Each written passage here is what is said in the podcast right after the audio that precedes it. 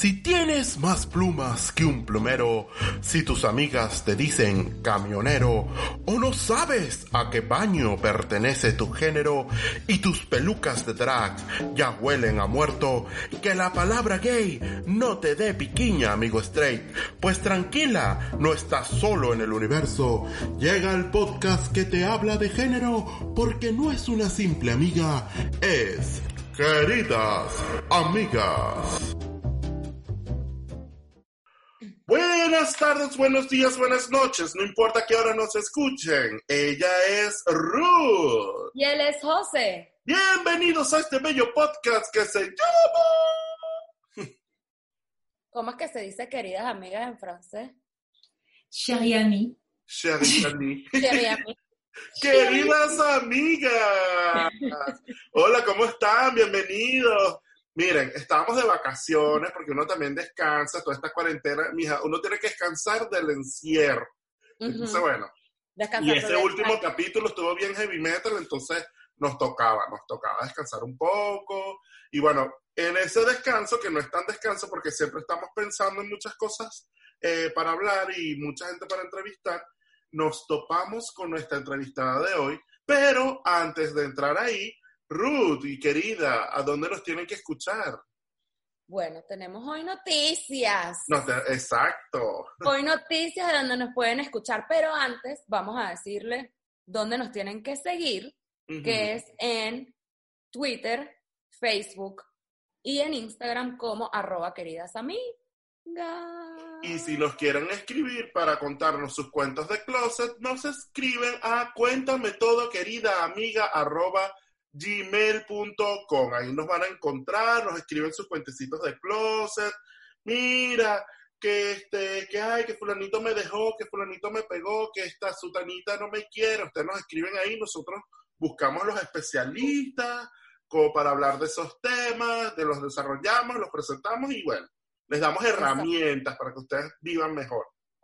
Exacto. Y bueno, la gran noticia es que, aparte de que nos pueden escuchar por iVoox, Apple Podcast, este, Spotify y Google Play, que era donde siempre nos escuchaban, ahora nos, nos pueden escuchar en iHeartRadio y Amazon. O sea, ahora sí no hay excusa, pues estamos en las queridas amigas, estamos, bueno, pues en el infinito y más allá. Estamos, somos internacionales, internacionalmente. Marica, me encanta. Ay, yo quiero aprovechar, darle un saludo a toda mi gente feliz de España, que nos escuchan muchísimo, a toda nuestra gente de México, Estados Unidos, toda esa gente maravillosa que nos escucha, que nos escribe, en fin, Exacto, más contentos que bueno. Exactamente. Mira, y este programa llega por cortesía de Eat Me Food, arroba ITME Food. Ellos te hacen todo tipo de comida. Si tú necesitas, qué sé yo, eh, darle un banquete a tus amigas porque tienes rato que no la ves con la pandemia y tienes una tarde de té, ellas te la, te la organizan, ellas están acá en Miami, te, te montan tu tardecita de té con sus galletitas, pasteles, el café, el té, lo que quieras tomar y te montan toda la escena. Eso sí, siempre con distanciamiento social y guardando la- las normas de la OMS. Bueno, o lo que las normas que tengan en tu país. pues. Pero bueno.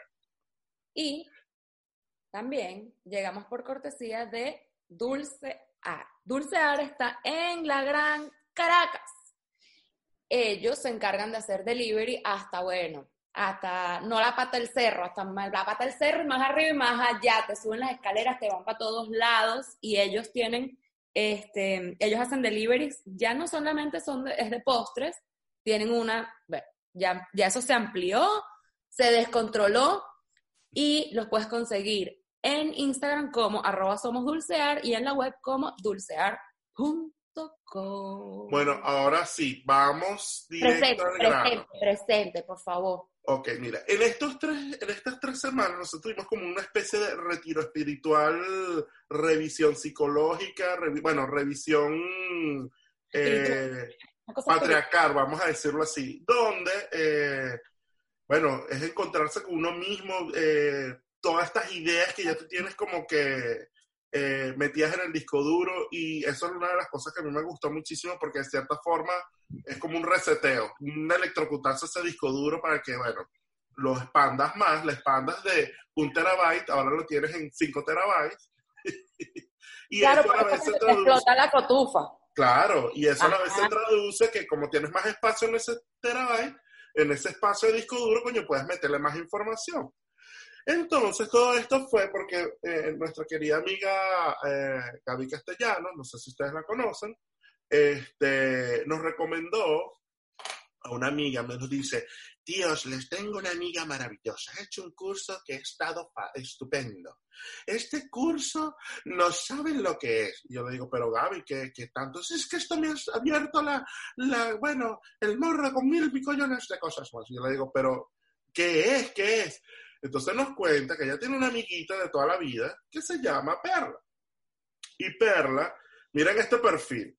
Perla es periodista, ¿verdad? Ella, según lo que me contó Gaby, ella trabajó con todo este, todos esos famosos que recorrieron Latinoamérica, esa gente trabajó con ella.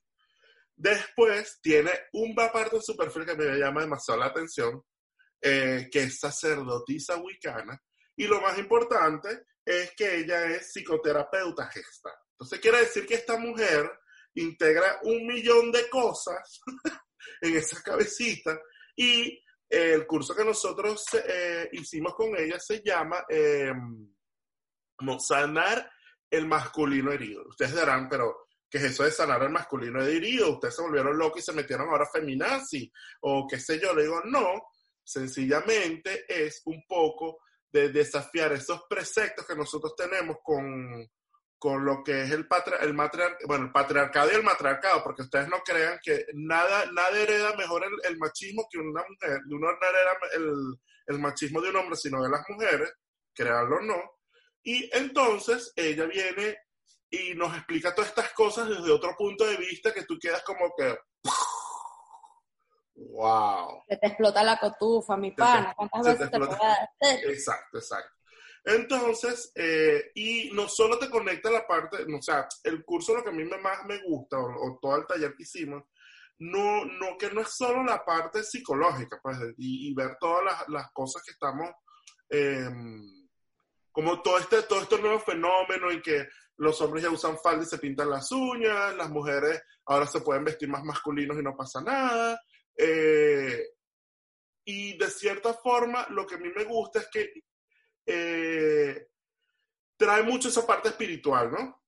Y yo creo que ese es un, un trabajo muy importante que, que, nosotros como seres humanos tenemos que, que empezar a hacer porque eh, no todo es, bueno, la ciencia es importante, pero la parte de encontrarte contigo mismo, tu conexión con la naturaleza y la energía que rodea este mundo, yo creo que también es importante. Y eso a la vez que todos lo trabajemos, nos va a ayudar a entender eh, cómo funciona este mundo, porque de verdad tenemos que cuidar todo este medio ambiente. O sea, son muchas cosas que se unen, pues, o sea, cuando ustedes ven, no solo ven el, el la esquinita de la foto, sino ven este trabajo una, foto, una cosa mucho más grande, te das cuenta del tipo de conexiones que tú puedes lograr, no solo con la gente, sino también con todo lo que te rodea.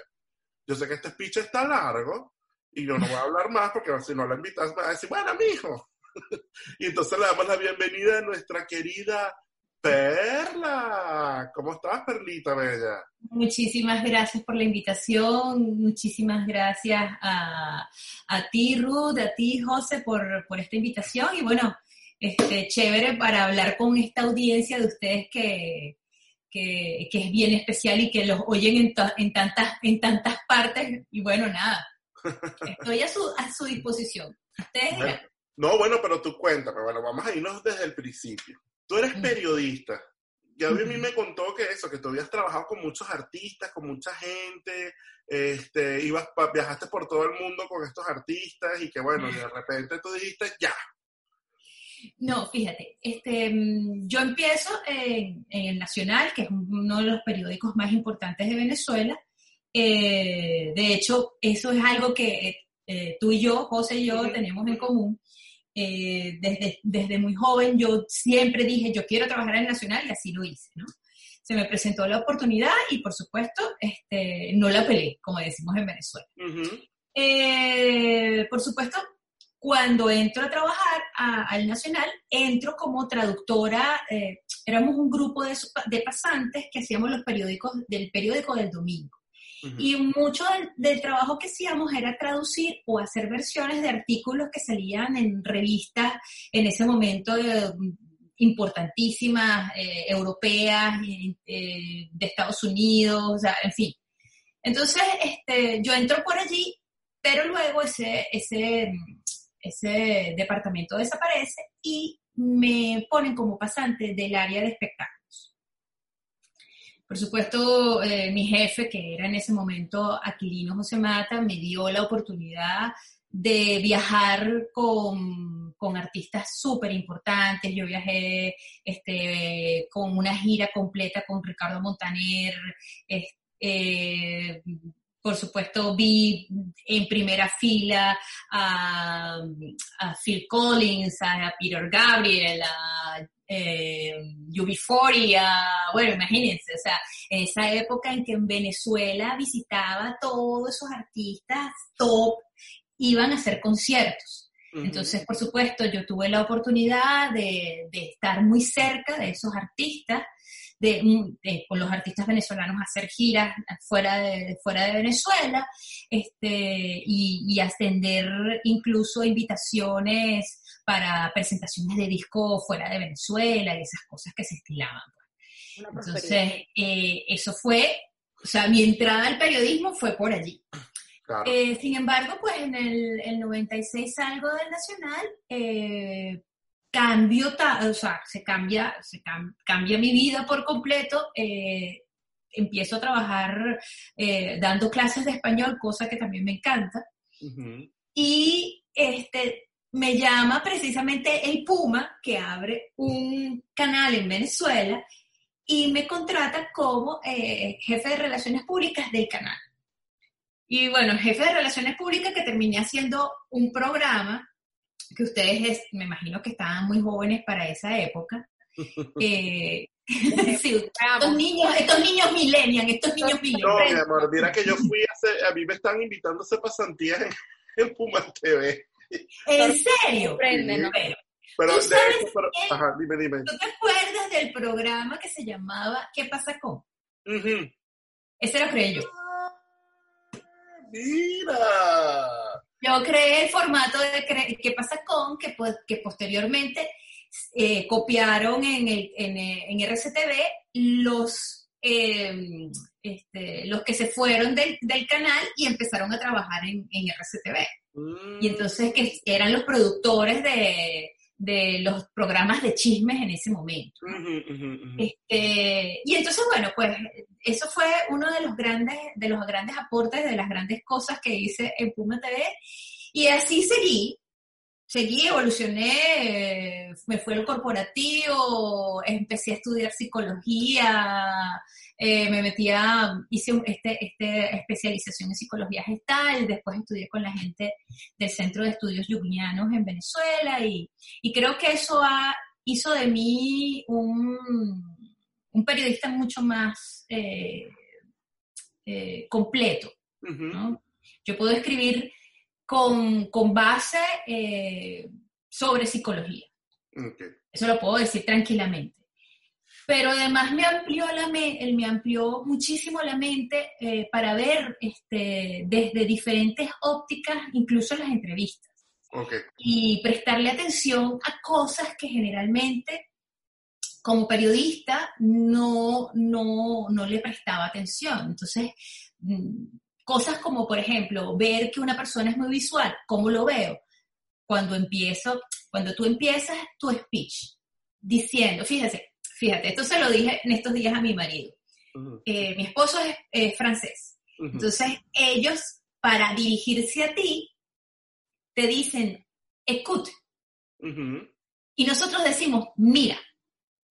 Entonces, el verbo que tú utilizas para dirigirte al otro te dice del otro. Entonces, los franceses son más visuales que nosotros los venezolanos. Eso, es así como una pildorita, por ejemplo. Pero Evidentemente, el discurso individual de cada persona te va a decir además muchísimo. Si es una persona kinestésica, si es una persona eh, visual, si es una persona más bien táctil, o- sea, una persona auditiva, y todo ese tipo de cosas lo aprendes estudiando este, gestal o, o, o- o ye- o- o con todos estos cursos que hice yo en la escuela junguiana. Ok, pero ¿cómo llegas tú? Ahora vamos a esta parte que es la que más De me la Ajá. Farándula a a hacer psicología. Ajá, no, y no solo eso, de la psicología a sacerdotisa wicana, o sea, ¿cómo es eso? O sea, Ajá. porque tú dices, tú dices la religión wicca como, Ajá. vamos a llamarla religión, pero este, tú asocias eso mucho con, con una cultura anglosajona, con Estados Unidos, con las brujas de Salem, con, eh, ni siquiera, bueno, ni siquiera con las druidas de, de Europa, pero es como una cosa que es un culto más hacia la naturaleza, es totalmente distinto. eh, y que bueno, que tú decías en cierta época que tú eras Wicca y te llegaban todos, buenas, ton, ton, aquí vivimos con Lore, la- con la, con la hoguera, vamos a quemarte. O sea. ¿cómo, ¿cómo llegas ahí? Bueno, ¿cómo llego ahí? Eh, yo siempre tuve como una, una, una búsqueda espiritual. De hecho, cuando nuestra amiga en común Gaby se va a vivir a, a España a hacer el, el- el posgrado en, en creatividad que lo hizo en Santiago Compostela, yo me volví como loca y yo le dije, yo te tengo que ir a visitar porque yo quiero ir a hacer el camino de Compostela. Ujú.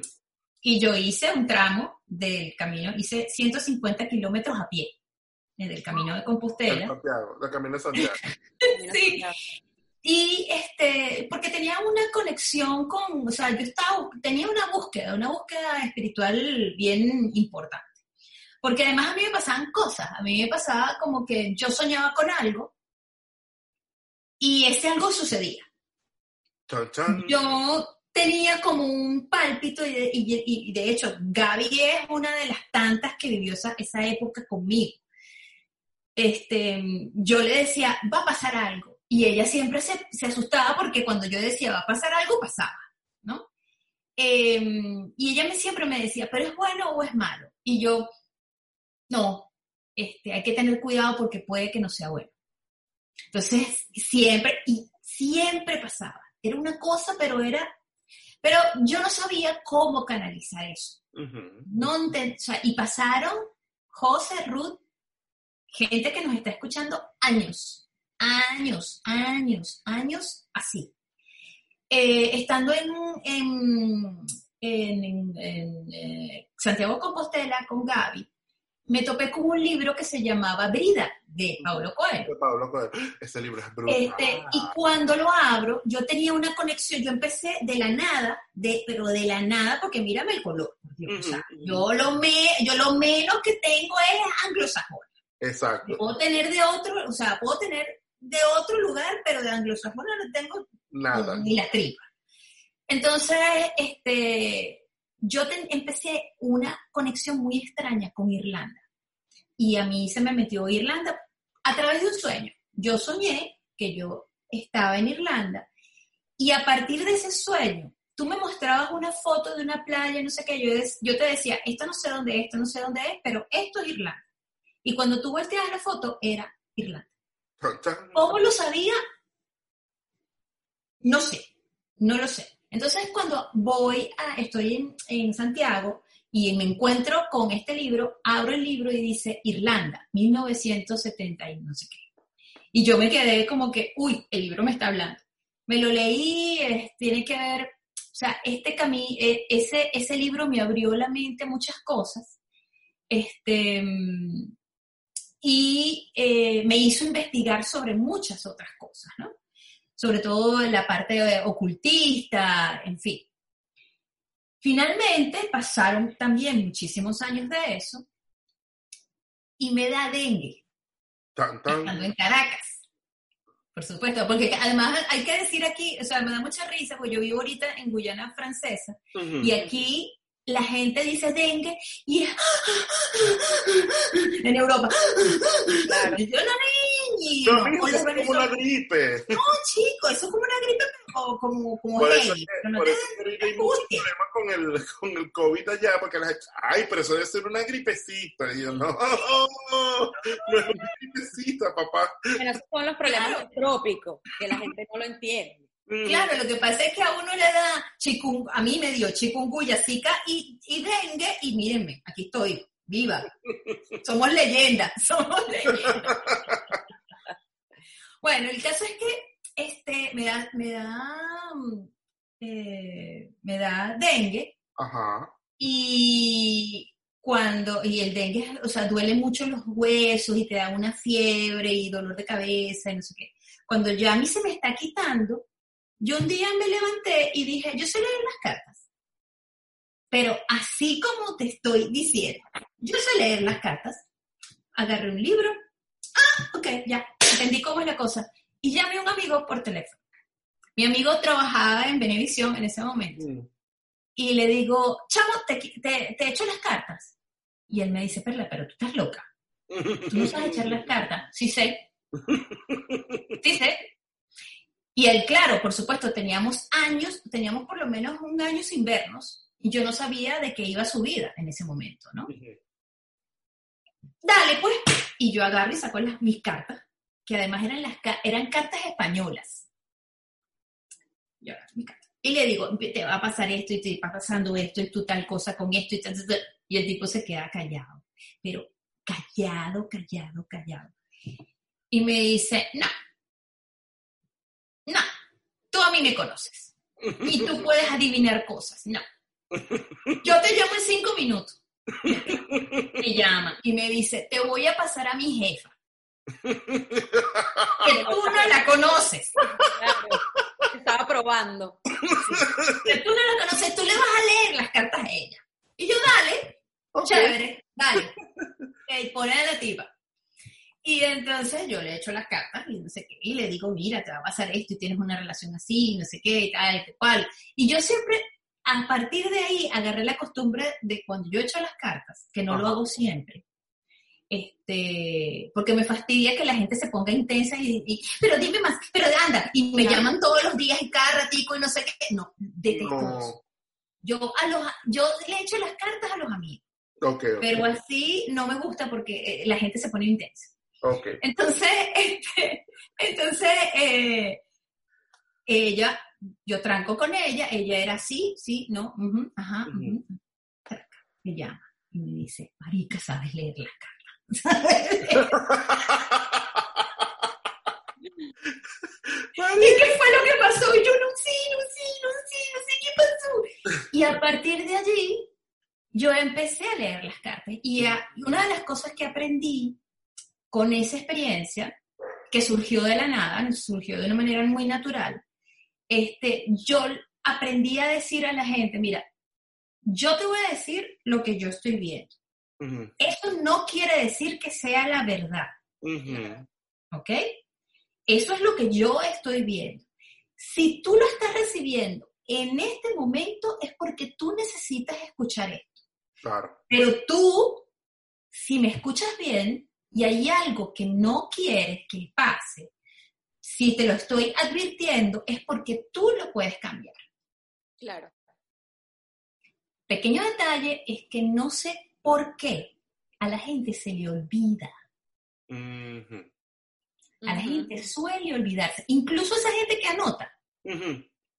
se le olvida, se le pierde el cuaderno, pasa algo y después lo encuentra y te dice, Marica, coño la madre. sí, exacto. Entonces, claro, eso me abrió otra puerta y empecé a entender muchas cosas, pero había algo, imagínate, yo, yo soy eh, criada en, eh, yo crecí en la iglesia evangélica, Chan, chan. ¿ok? Ya va, Mi ya abuela paterna era, que en paz descanse, eh, testigo de Jehová, cállate, Ok. y, y mi abuela eh, materna era evangélica. Niña. Entonces, Yo pensé este, que yo lo tenía como, como, ajá, como complicado, pero tú ganaste. tú me ganaste con ese melange que tienes ahí. Bueno, y eso me hizo a mí una persona, o sea, eso me hizo a mí entender muchas cosas. Entonces, claro, cuando yo hablo con alguien de la Biblia, puedo hablarle con base porque lo sé, lo conozco, me conozco el monstruo por dentro, sé cómo funciona, sé qué te va a decir, sé que me sé el cuento. Sin embargo, es todo, todo esto era, pero ¿cómo integro esto? O sea, este, porque evidentemente el speech que tú tienes del cristianismo es que todo ese tipo de cosas es negativo y no está asociado con Dios o no está alineado en... Y, yo, y a mí eso no me parecía correcto y no me parecía, yo decía, no, pero si ya va, este, espérate, pero, pero ¿por qué no? Si esto es natural, ¿por qué no? Si yo lo que estoy es ayudando a gente, ¿por qué no? ¿Por qué no es de Dios y por qué no está asociado con eso? Entonces, por supuesto, empecé eh, a leer y a leer y a leer y a investigar y entonces llegué a los, a los celtas. Y entonces a la cultura celta y entendí mi amor por, eh, por, por, Irlanda y yo dije, bueno, pues será que en alguna, si hay un tema de, de, varias vidas, pues una de mis vidas debe haber sido en Irlanda. este, y, y, y, seguramente fui una, era, era celta. Y en el 2002 eh, me vuelve a pasar algo. Eh, me invitan a una conferencia. Eh, me acuerdo que era una conferencia aburridísima, porque era de, de economía. Ah, y, era, y era en Eliesa. Y era en Eliesa. Y era el tema, y claro, como era en medio de todo este rollo del paro petrolero y, todo eso. la vaina así en pleno. Sí, entonces, este, claro, yo empiezo, o sea, yo estaba muy aburrida y me echo en la, en la silla, básicamente, a mirar a la gente que estaba en el podio. Y he empezado a verle las auras a, la gente, a los tipos. Y yo decía, ya va, pero... Y entonces le decía a la amiga mía que estaba al lado, ¿tú no le ves una cosita que le brilla por en medio, así, así por encimita, no se la ves. Y ella, no, Perla. ¿Tú qué te tomaste? Yo, mucha manada. Entonces me paré, fui al baño, me lavé la cara, me volví a maquillar, la baño, porque, bueno, por supuesto, estabas en una reunión, este, era, una, era por un cliente que teníamos. Me vuelvo a sentar y le sigo viendo la, la, la bendita aura a todos los tipos y yo decía, no puedo creer, los estoy viendo ahora, ahora sí es verdad que, ahora sí es verdad. Ahora sí es verdad que me volví loca. Y llegué a la oficina y empecé a buscar el tema de las auras y no sé qué, y caí en una, en una página que se llama el, eh, eh, Las Puertas de Babel. Y ahí hablaban sobre la Wicca. Y cuando yo empiezo a hablar y empiezo, a, perdón, empiezo a, leer y a leer y a leer, yo dije, es que esto, esto es. Yo pertenezco a esto. Y empecé a investigar y pasé por lo menos un mes completo, que era día, tarde y noche, buscando información de cómo era, mm, de dónde venía, quién lo había creado, quién, por dónde. Y dije, en Venezuela no puede ser que yo sea la única loca. Tiene que haber otros locos como yo. Y los había y los conseguí. Y me reuní con ellos, y me reuní con ellos. Y aquí. Qué bueno, aquí estamos. Y aquí estamos. Oye, pero este, súper interesante, pero, y ya va. Obviamente, vuelvo, perdón que me, que me pegué un poco pegado, pero es que a mí lo que me impresiona es, o sea, y todos esos ritos que tienen que ver, van, van a hacer sus aquelarres, bailar desnudos en el bosque, o sea, hacen toda esa cosa, no, instruyeme porque no tengo ni idea. Bueno, fíjate, ¿qué es la, la Wicca? Primero es, o sea, sí es una religión. Ok. Nace en Inglaterra, el creador se llama, eh, o se llamaba, eh, eh, por Dios, em, Gerald Garner. Ok. Gerald Garner pertenecía a, a un coven Coven es una, como una es un aquelarre. la traducción es aquelarre. Eh, pertenecía a un coven que se llama el Coven del, del Bosque y fue iniciado por una, una, una, antigua bruja, una bruja de, creo que era Esa, esa mujer. Y él, este, que era muy amigo en esa época de la gente que estaba retomando lo, druida, estaba eh, retomando eh, conocimientos, o sea, estaba retomando, estaban eh, en esa época, que era principios de, que estamos hablando, estoy hablando de principios del siglo XX. A principios del siglo XX hubo un movimiento esotérico muy importante y toda la gente de clase alta europea estaba metida en eso. Entonces ahí nació este o se popularizó la francomasonería, nació la Golden Dawn, eh, está todo el movimiento espíritas, este, en fin, había una... Eh, los Rosacruces. Los Rosacruces. De hecho, tú sabías que, por ejemplo, estas organizaciones, lo que son los Rotarios, eh, los, los clubes de leones, aquí están los Kiwanis, que eran, estas son organizaciones eh, ¿Todos no son masones? Sí, pero no son, no son masones, no son masones dentro de sí, pero son fundadas por masones, eran como los brazos de ayuda humanitaria que tenían todas estas organizaciones.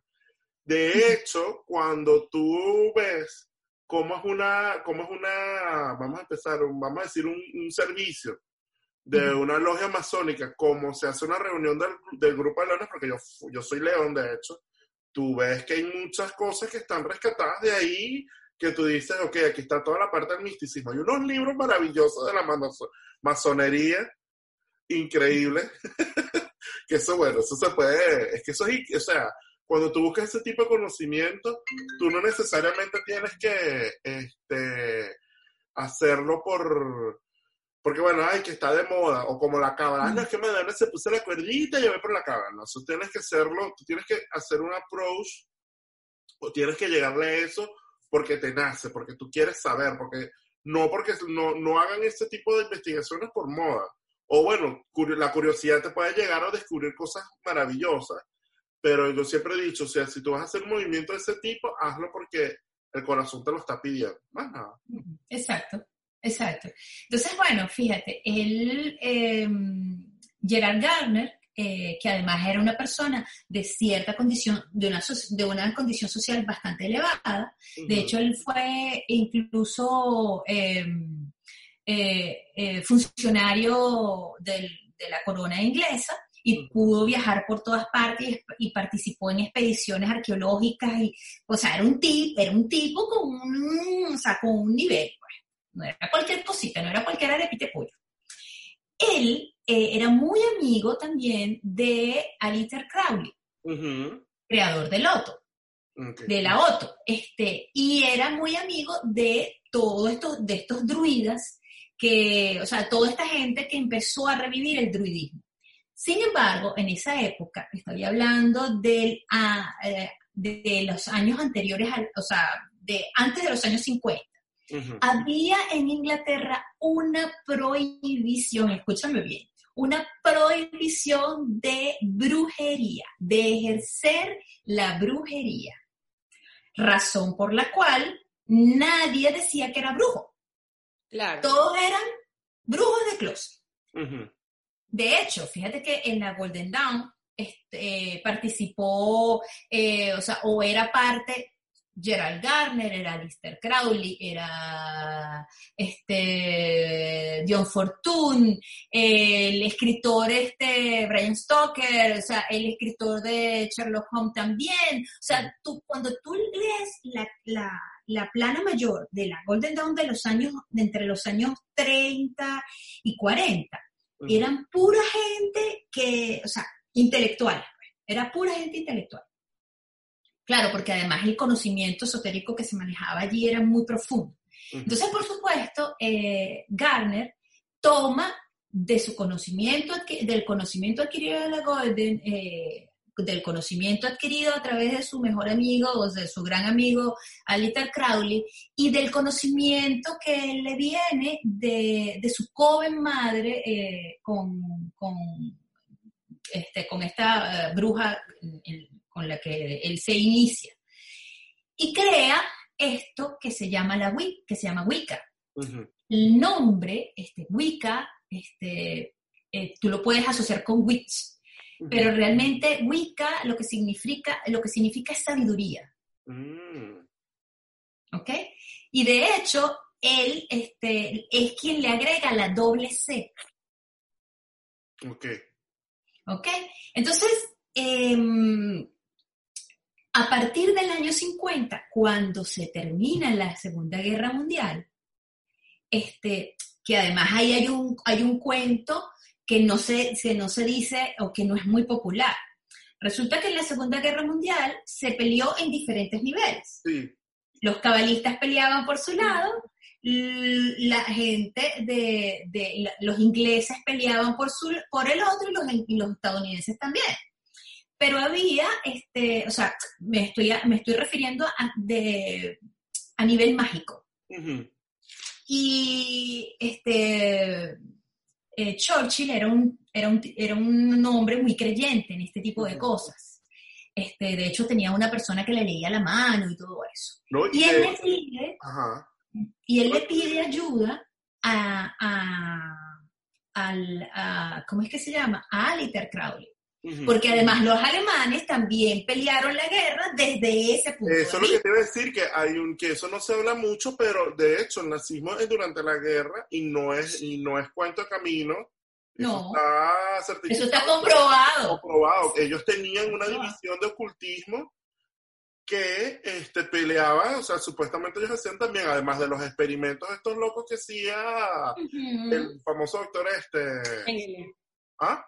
Mengele. Mengele, había una unidad que hacía todo este tipo de experimentos con ocultismo. Y no es mentira, porque eh, Hitler era súper supersticioso también. Súper supersticioso, sí. Entonces, Sí, ¿no? hay- había una cosa ahí como cósmica que estaba ocurriendo al mismo tiempo. Y cuidado, no es así casi que, eh, como dice Rowling, en el mundo de los, de los magos y de los mogos, Sí. de los magos había una No, no, pero es que además toda la simbología, fíjate que ellos utilizan, para la SS que utilizan una runa y la usan doble. Esa Claro. runa se llama Sigel. Entonces, este, ¿y Sigel qué es? Sigel es el poder del sol.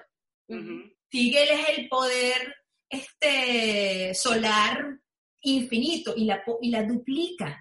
Claro. Entonces, claro, si tú te analizas el nazismo, en- pero, pero lo estudias, hay una serie, una simbología impresionante Incluso la y misma todo mágico. La Y todo esvástica. mágico, muy místico. Claro, y la misma esvástica, de hecho, ellas Por tienen, la- eh, porque la, la esvástica, que ahorita hay como una discusión en internet, sobre todo porque eh, esta nue- nueva generación, la C Generation, están haciendo como retos para tatuarse la Z con el- la, la Z cruzada en la, que es la runa, ¿no? Entonces, se despertó un poco el, el, el- como que el, el bululú, vamos a decirlo así, porque cuando ves el símbolo es esta runa y es la doble Z nazi. Entonces, eh, mucha gente dice, mira, no sean tarados, no se tatúen eso, porque eso son simbologías que tú no, no sé, ustedes por desconocimiento te están haciendo una cosa que no tienen ni idea de lo que es. Claro. No, porque es que es cool, ustedes, es que eso está, ¿cómo fue? Eso está sobrevaluado y eso ya no es así, porque es una Z. Y tú dices, no seas tarado. No, no es ninguna Z. El la esvástica, la esvástica es de los chinos, solo que es hasta al revés. No, la, la esvástica es asiática. Exacto. De hecho, lo vas a encontrar en Ujú. muchos templos, muchos templos budistas, pero la Ujú. diferencia es que la esvástica que tú te encuentras en los budistas gira hacia la derecha. La de los nazis va hacia la izquierda. Está volteado. Todas las cosas, cuando tú le cambias el sentido de giro alguno de estos símbolos, ya le estás cambiando el significado por completo. Claro. Las cartas del tarot. No es lo mismo leer una carta de derecho que cuando la misma carta te sale al revés. Claro. Entonces, Completamente todo.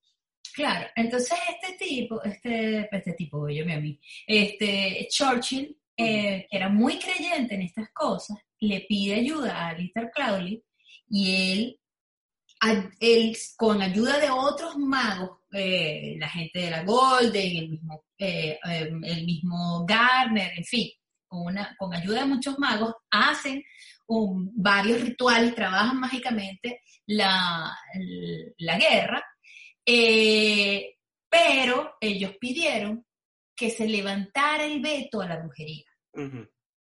Y eso fue, esa es la razón por la cual eh, después del año 45, en el año 50, cinco años más tarde, se levanta el veto a la brujería y Garner sale del closet y dice, mira, ¿sabes cómo es la cosa? Yo soy Gerald Garner, este, hice este, porque él creó un, museo de brujería en Inglaterra.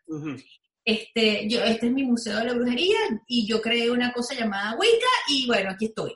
Y por supuesto fue súper entrevistado y no sé qué, y claro, coincidió además por este cambio de época, porque empezó la, el movimiento hippie, la gente empezó otra vez eh, a ir a, lo esencial, al contacto con la naturaleza, a través de, por supuesto, de, ciertas hierbitas y ciertas ah, eh, eh, sustancias eh, Exacto. Y bueno, nada, así empezó todo, ¿no? Entonces, claro, la Wicca es esencialmente inglesa. Mucha gente cree y esto es, y aquí aprovecho para decirlo, mucha gente cree que la Wicca es muy antigua y le dicen, no, la antigua religión, la Wicca. No, no, no, eso no es así. La Wicca es nueva, la Wicca data del año 50.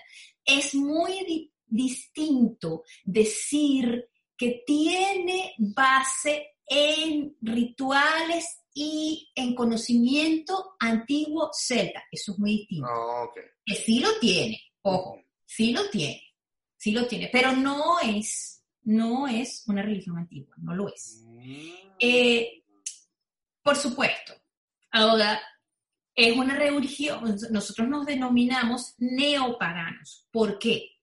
Porque no quedó eh, escrito, había como una prohibición para los celtas de escribir en lo que tú, lo que tú creías. Okay.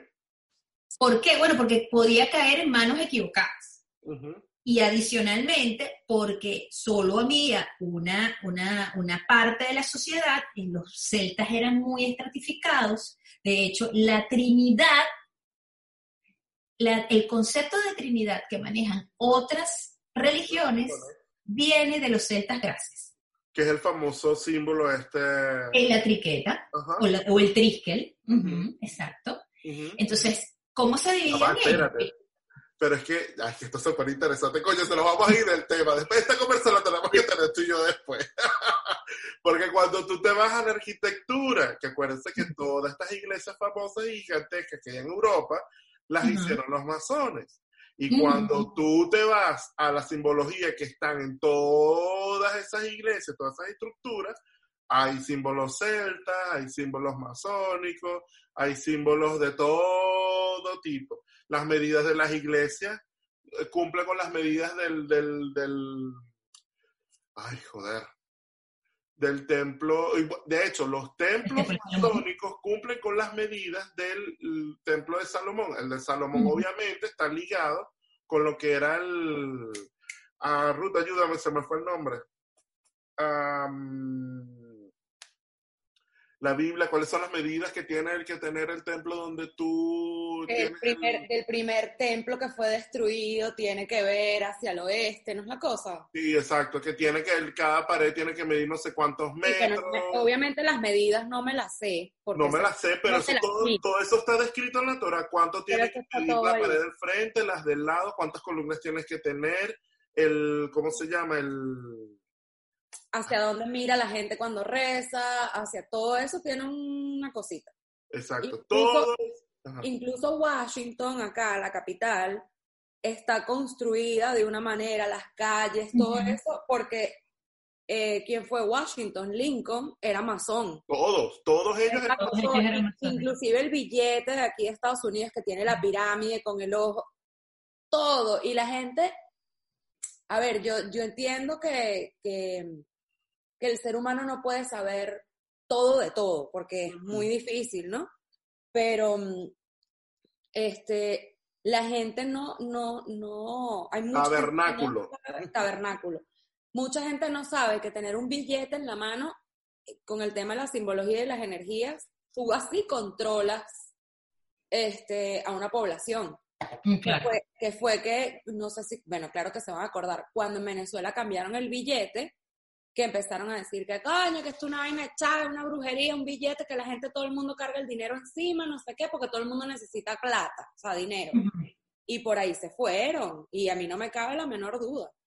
Bueno, hay los grandes, eh, vamos a decirlo, liberador, libertadores de América, Sucre, Bolívar, em, Miranda, este, por allá abajo en el sur, o sea, todos estos conquistadores que, que, que pelearon esas luchas independentistas contra España, porque ¿qué pasa? España, acuérdense que era el, el reino supremo católico en todo el mundo, eh, y estos tipos todos eran masones, entonces ellos estaban eran luchando contra el, el verdadero eh, perseguidor, por, vamos a decirlo así. ¿Por qué? Porque eh, estaban las, las, ¿cómo se llama? Ay, Dios mío. ¿Cómo se llama? Estaban las cruzadas, las cruzadas estaban en contra de los masones y de todo esto que estamos hablando.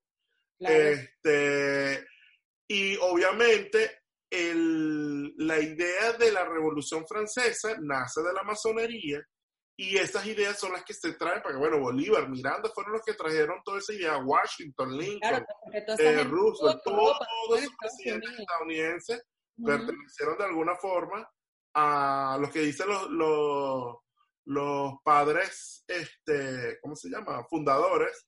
Toda esa gente era masónica y cuando tú revisas de verdad todos los documentos y todos los textos y te empiezas a encontrar con simbologías por todos lados, eh, tú dices, esto viene de ahí. O sea, todo está, eh, ¿cómo se dice? Conectado, ¿no?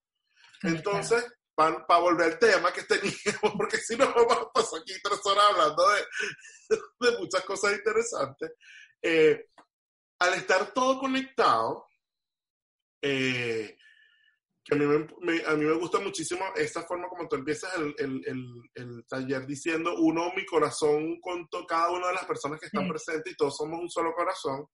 Cuando tú ves eso en una forma más global, tú entiendes que eh, todos somos uno. Exacto. Y entonces ustedes me dirán, ¿pero por qué viene esto entonces? Bueno, ¿y por qué toda esta charla previa de bla, bla, bla, que esto está así está aburrido? O los que lo encuentran interesante dirán, oye, mira, esta gente ¿Por qué? Bueno, porque sencillamente eh, la comunidad LGBT o nosotros como gay, lesbianas, transgénero y cisgender o como los quieran llamar, eh, formamos parte de ese todo. Entonces, yo, a mí siempre me, me, me, causa, me da curiosidad y yo digo, pero cuando tú te vas a culturas tan primigenias, por ejemplo en Asia, en lo que es la parte, eh, la Polinesia asiática, y tú te encuentras que son, que son eh, vamos a decir, sociedades que son cerradas, que no tienen ningún tipo de contacto con la cultura occidental u oriental, que son sociedades que están como en una isla, lo que diría Darwin, en, que no están afectadas de ninguna forma, en que son literalmente aborígenes, son personas nacidas, criadas, que no tienen ningún tipo de, de efecto externo. Y tú ves que dentro de esas sociedades hay transgéneros viviendo, las relaciones homosexuales son aceptadas y no hay ningún tipo de prejuicio en contra de esto, eh, tú dices, es algo que es natural. ¿Por qué? Porque no está, o sea, esa es mi lógica. Yo no sé si esto será verdad o a lo mejor que estoy diciendo una barrabasada, no lo sé.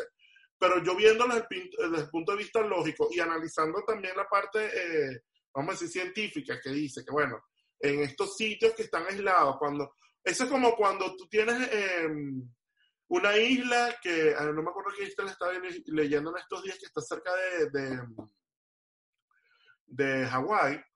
Y cuando Estados Unidos empezó la, la guerra del Pearl Harbor, ellos desembarcaron en estas islas nada más para recoger agua y suplementos.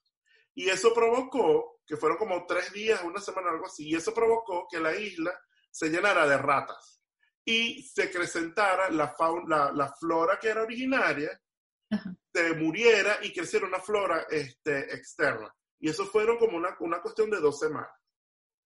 Todo, como dos cosas externas pueden afectar toda una cosa que ya tiene un núcleo, o sea, que ya está informado.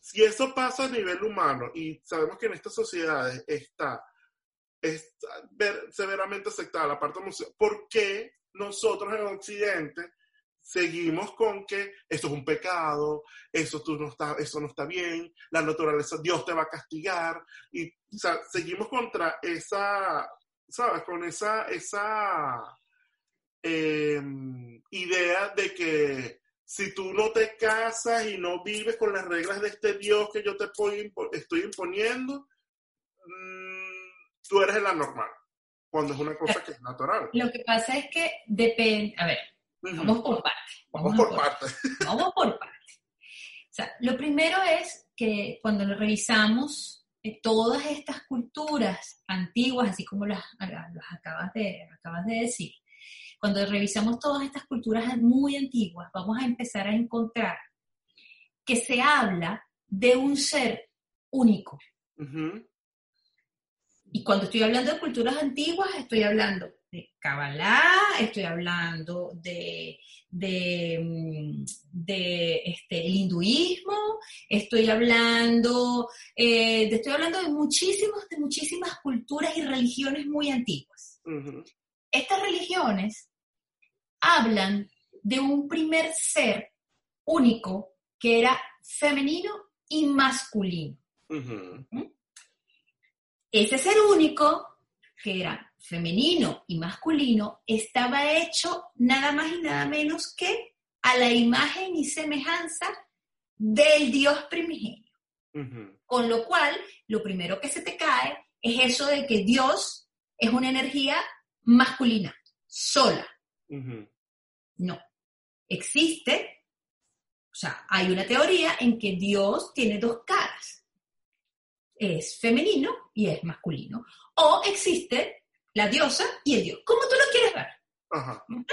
Como tú lo quieras ver. Pero básicamente es una energía completa.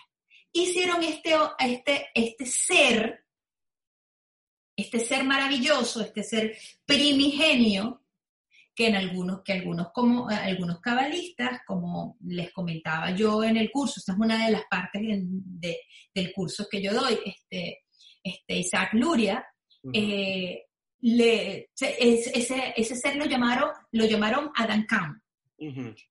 Ese Adam Cam, ese Adam Cam eh, para, para algunos mm, cabalistas era, era el logos, era la idea eh, suprema de Dios.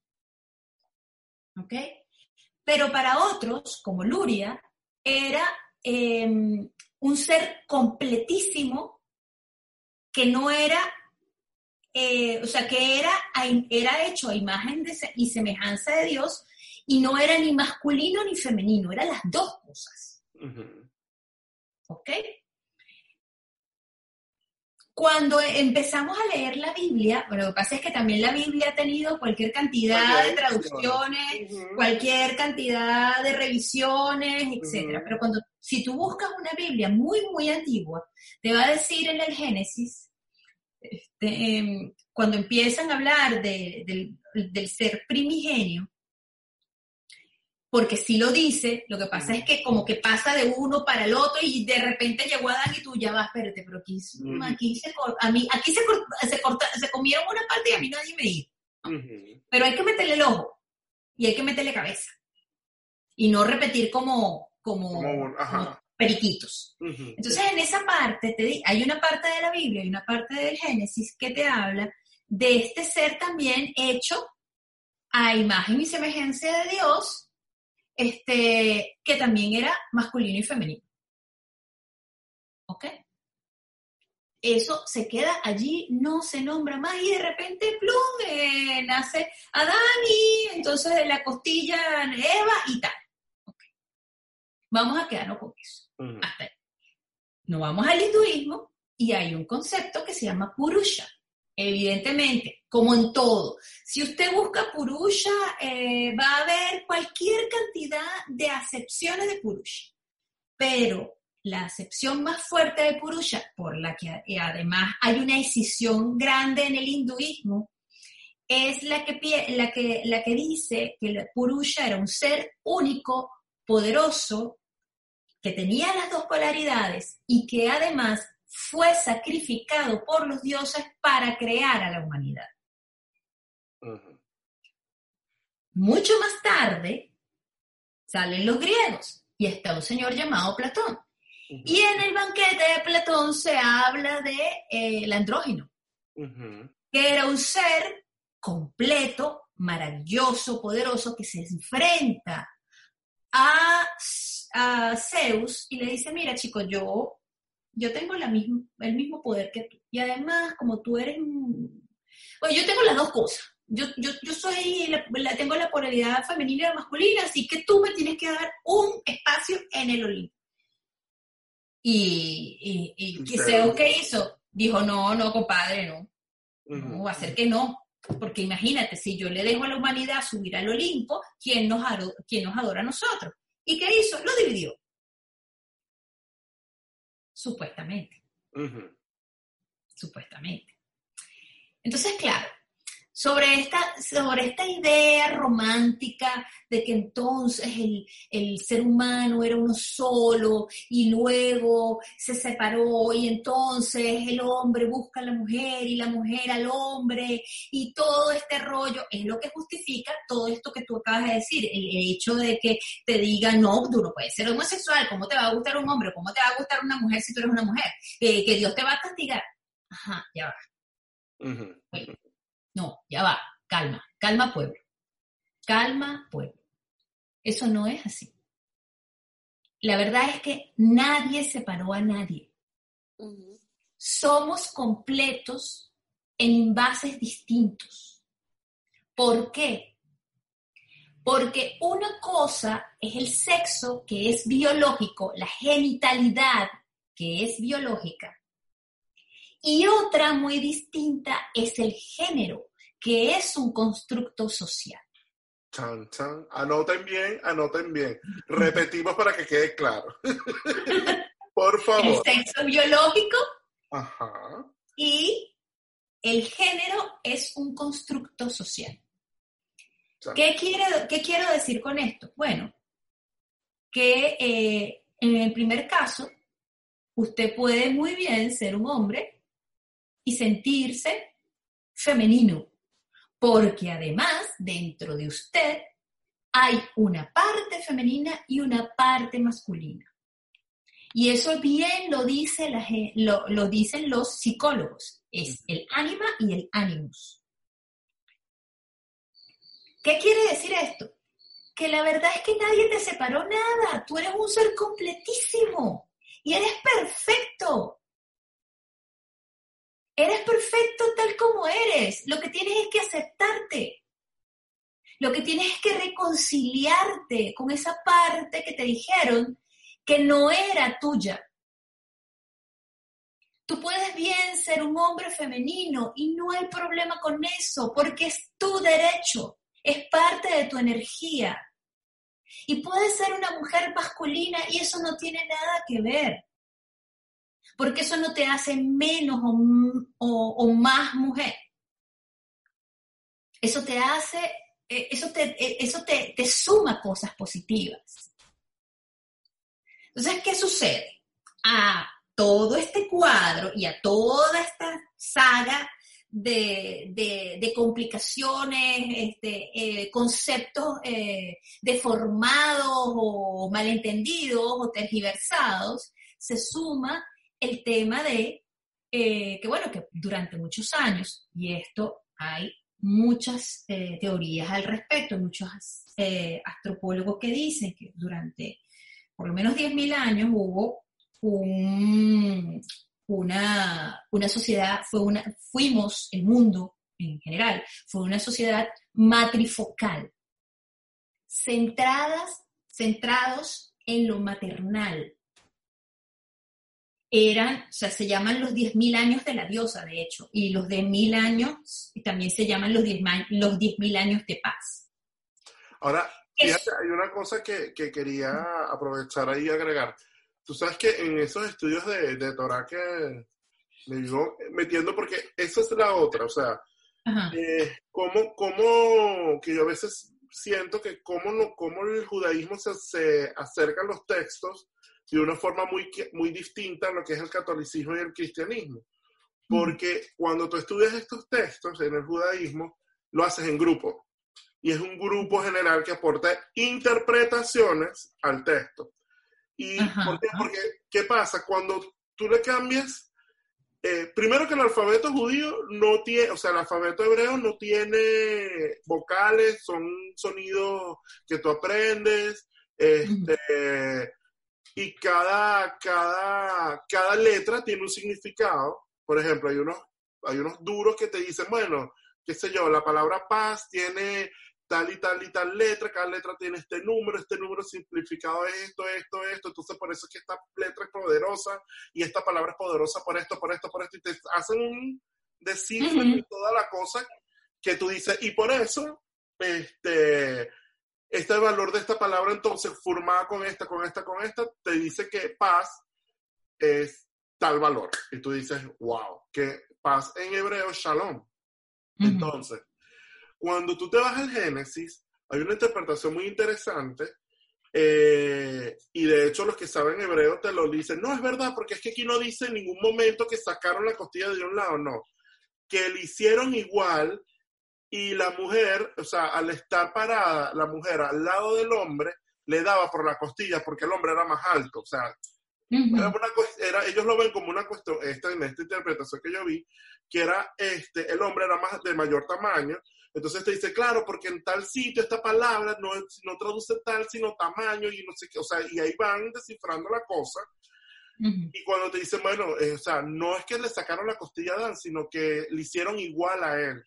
Al hacerlo igual, tú has, creo que era, ¿cómo es que era?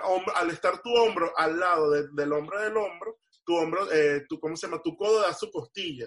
Y eso hace que tú estés igual a él. O sea, ves que cómo puede cambiar la interpretación y eso son tres líneas, o sea, ese, ese parrafito de la creación de, de, Adán, cuando tú ves la, en todo ese bloque de texto de, de, son tres líneas, o sea, es una cosa increíble.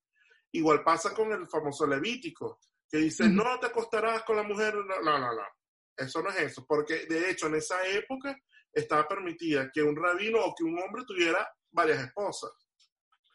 Y en eso a un, hay un rabino muy famoso que no me acuerdo el nombre, le preguntaron una vez, mire, ¿y por qué si esto está en la Torah, por qué a nosotros no se nos permite este, tener varias esposas?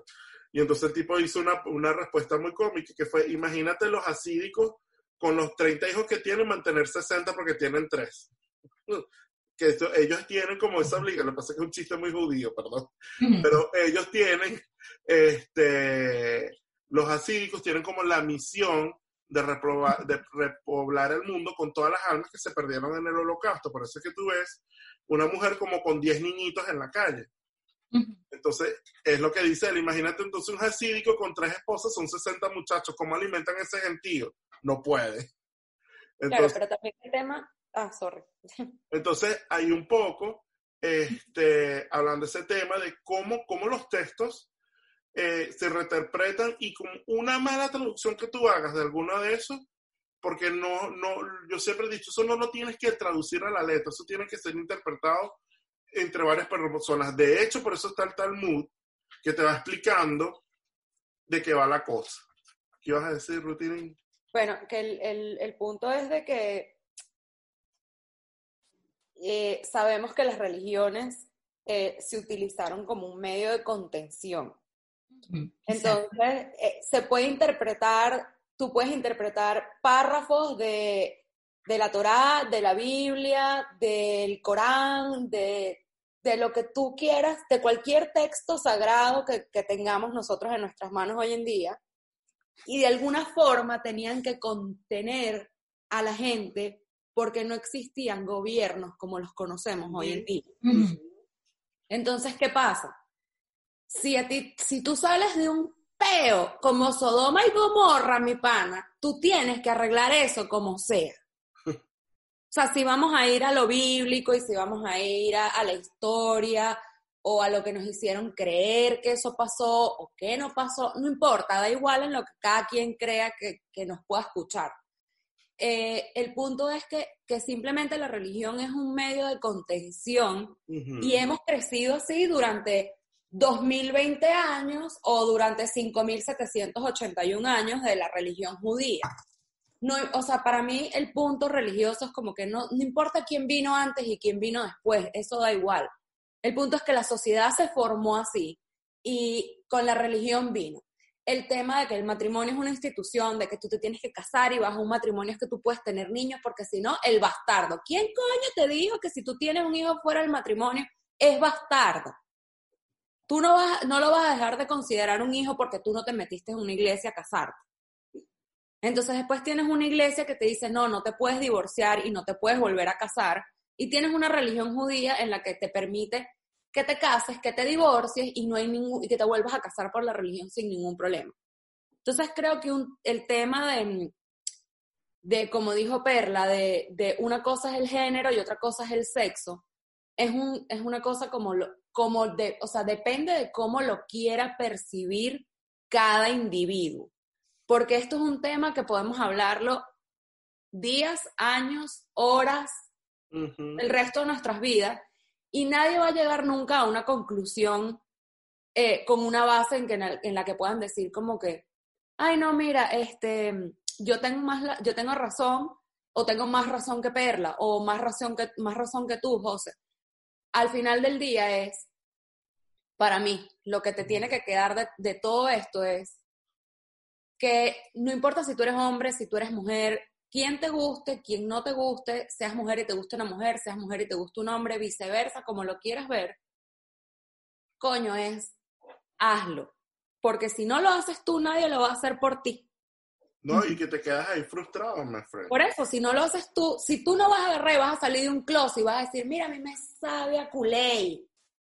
Yo soy mujer y soy gay. O yo soy mujer y soy straight y yo me quiero meter por una clínica y inseminarme un bebé sin estar casada y que, coño, hazlo, porque siempre va a haber alguien que te critique, o por religión, o da igual, da igual. Al final del día, para mí eso es un tema que, que, que si es verdad que estamos acá y hacemos esto para aclarar, evidentemente, un millón de dudas que pueda tener la gente, pero para mí, lo que a mí me deja este tema de religión es que al final del día la gente siempre va a terminar haciendo lo que le dé la gana, sin importar lo que está escrito en una Biblia. Para mí. Claro, lo que pasa es que este, las, o sea, a ver, las religiones basadas en libros este, son un poco más complicadas. Eh, ¿Por qué? Porque como acaba de decir José, todo depende de una interpretación. Claro es muy, o sea, me encanta este tema que tú acabas de tocar, José, ¿por qué? Porque durante milenios, milenios, a los católicos, a los cristianos, se les negó la posibilidad de leer la Biblia. Y de hecho, durante muchísimos años se dijo que quien leía la Biblia se volvía loco. Gracias a Martín Lutero y a la reforma, eso cambia. ¿Por qué? Bueno, porque la religión siempre también se ha utilizado como una manera de dominación. Exacto como un arma de dominación. Y eso es triste, porque si, como yo planteo en, en, un, en un post que puse en mi cuenta, si la religión es un idioma, si la religión es un idioma, tú no tienes por qué, o sea, todas las cosas que tú leas, que, que, ese idioma eh, te permite, eh, o, o, la, la, posibilidad que, que, ese idioma te da es tener la conexión con la energía suprema. Eso es lo importante o lo que hay que rescatar de ese idioma, que, o sea, ese idioma cuando tú ves a la religión como un idioma, ¿no?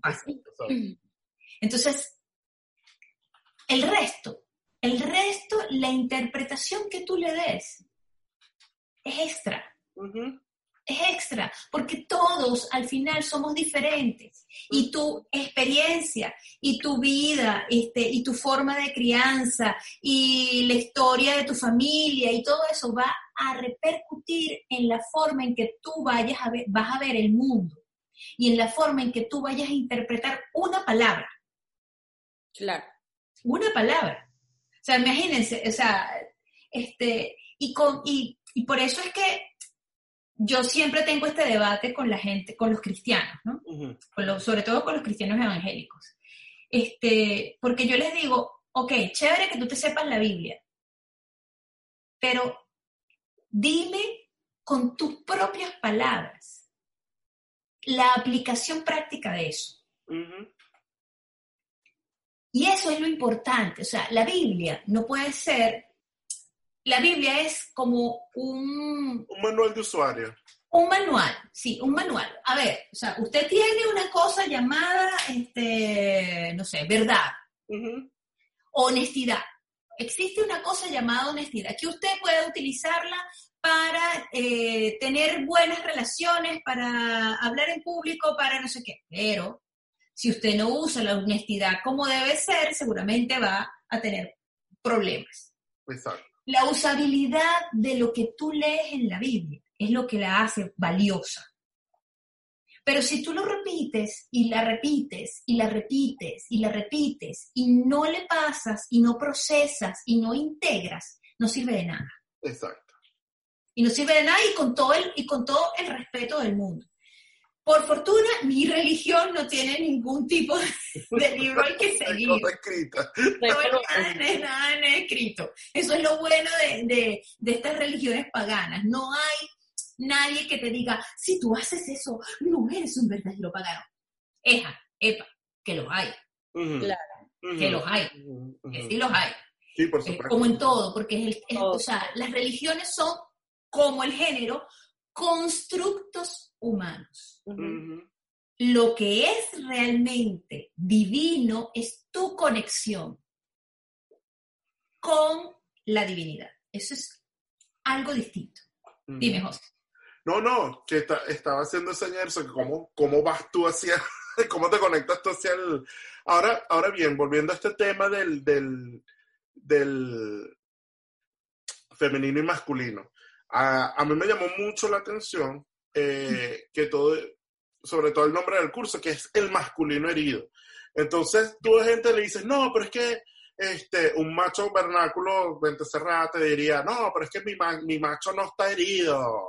Este, yo soy bien macho porque, o sea, y es toda esa percepción que es cuando tú entiendes, ya, ya sabemos por qué los hombres son como son, pero están hablando de que, a mí me impresionó, sobre todo esta última parte, en que todas las cosas que se le han negado a los hombres a hacer, y a eso es el masculino herido, es, o lo que yo percibí, o lo que yo entendí como masculino, masculino herido es, cada vez que usted, señora, le dice a su hijo, mira, mi amor, no llore porque los niños, los varones no lloran, los hombres no lloran, ahí lo estás jodiendo de por vida. Cuando tú le dices, mira, fulanito, ese pequeño, mira, eh, yo siempre tengo, mira, un cuento fácil de, de masculino herido. Para los que no nos están viendo, yo siempre tengo, mi- yo siempre he hecho el cuento de mi pequeño pony que lo están viendo, ¿lo ven? Ay, ay, ay, ay, ay, ¿lo ves, Perlita? Así. Mi pequeño pony. Yo siempre quise mi pequeño pony y quería este, mi pequeño pony, mi pequeño pony. Y yo le decía a mi papá, papá, cómprame mi pequeño pony, yo quiero mi pequeño pony. No, porque eso, este, no, es que eso está muy caro. Esa era siempre la excusa. Y mi hermano pidió un carrito, le compraban el carrito, pero papá, yo quiero mi pequeño pony, me lo compras azul. No, me dice, no, es que ese juguete yo lo vi, eso es de niña. No importa, me lo compras azul. No, eso sigue siendo de niña. Veintipico años después, aquí está mi pequeño pony conmigo y una bella colección de Barbies. Porque al final, es como dice un, eh, eh, decía un amigo que entrevistamos en uno de estos capítulos. Él nunca lo deja, él quería aprender este, a tocar piano. Y él decía, y yo le decía, papá, pero yo quiero aprender a tocar piano. No, porque eso es de maricón. Papá, yo quiero aprender a tocar piano. No, eso es de maricón. Creció el muchacho, no toca piano y, es- y no es maricón. Y entonces, entonces esa, esa percepción de, de anular a un varón, de hacer cosas que lo podemos considerar de niña, por ejemplo, o sea, a mí me parece fantástico que un niñito diga, mira, yo quiero un bebé nenuco de esto, eh, con, para, porque yo quiero, coño, es que ese es un chamo, ese es un niño que desde pequeño tiene el instinto de la paternidad activo. ¿Cómo tú le vas a negar ese, ese, ese chamo que, te, que cuida un bebé? ¿Me explico? O sea, cuando lo Claro, ves... claro, pero es que ahí es donde tú empiezas a cercenarle cosas que son sumamente positivas. ¿Pero por qué? Porque empezamos a, repa- a- a repetir modelos, empezamos a repetir patrones, nosotros validamos una serie de creencias que han destruido completamente este, la, relación de, lo masculino y lo femenino. Y, lo, y, las han tergiversado, de verdad han vuelto un desastre, pero eso tiene que ver con la, herida del, del patriarcado. La herida del patriarcado eh, deviene, por cierto, de un, de un sistema matriarcal muy fuerte. Esto, esto puede ser un poco controversial, ¿no? Este, la verdad es que durante muchos años hubo un sistema matriarcal muy fuerte, la mujer tuvo mucho poder. Y por esas cosas de balance de la vida y de la energía, se pasa a lo contrario. Y en este momento estamos haciendo así, es decir, estamos tratando de equilibrar, pero se nos está yendo la mano. Ojo, se, nos está yendo la mano mal. Entonces, ¿qué es lo que sucede? Cuando yo empiezo a hacer esta investigación para crear esta, este, este taller, una de las cosas que me conseguí fue un reportaje eh, del New York Times que hablaba a raíz del Me Too, a raíz del Me Too, eh, que, eh, de hombres que se sentían eh, sumamente em, compungidos, compungidos, afectados por el tema del Me Too, ¿no? Porque ellos decían, bueno, ok, o sea, ahora hay un tema de que todos los hombres son violadores y yo no soy un violador. Yo no lo soy. Cuando apareció toda esta campaña del violador eres tú. Yo tenía amigos que me decían exactamente lo mismo, pero es que ya va. Yo no soy así. Entonces, ¿por qué me acusan? Entonces, claro, se nos va la mano, se, nos, se nos, vamos de maraca. Eh, y sí, vamos a, a, reconocer, o sea, el poder masculino ha hecho eh, o el patriarcado ha hecho que la mujer esté en desventaja, y entonces a la mujer siempre hay que pagarle menos, y las cosas que hacemos las mujeres, llámese cocina, limpiar la casa, todo eso es visto como algo digno de un dios menor. El sexo débil. El sexo débil. Chévere. Pero también es cierto que las mujeres en este momento eh, estamos, eh, estamos yéndonos a todo aquello que nosotras criticamos de la contraparte.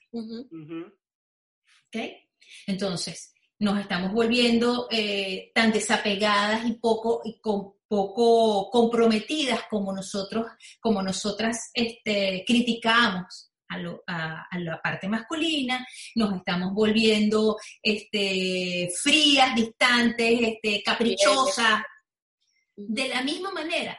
Y, eso, eso es incluso em, de, eso deviene en, la creación de un, de un, ser que no, que no tiene sentido. Claro.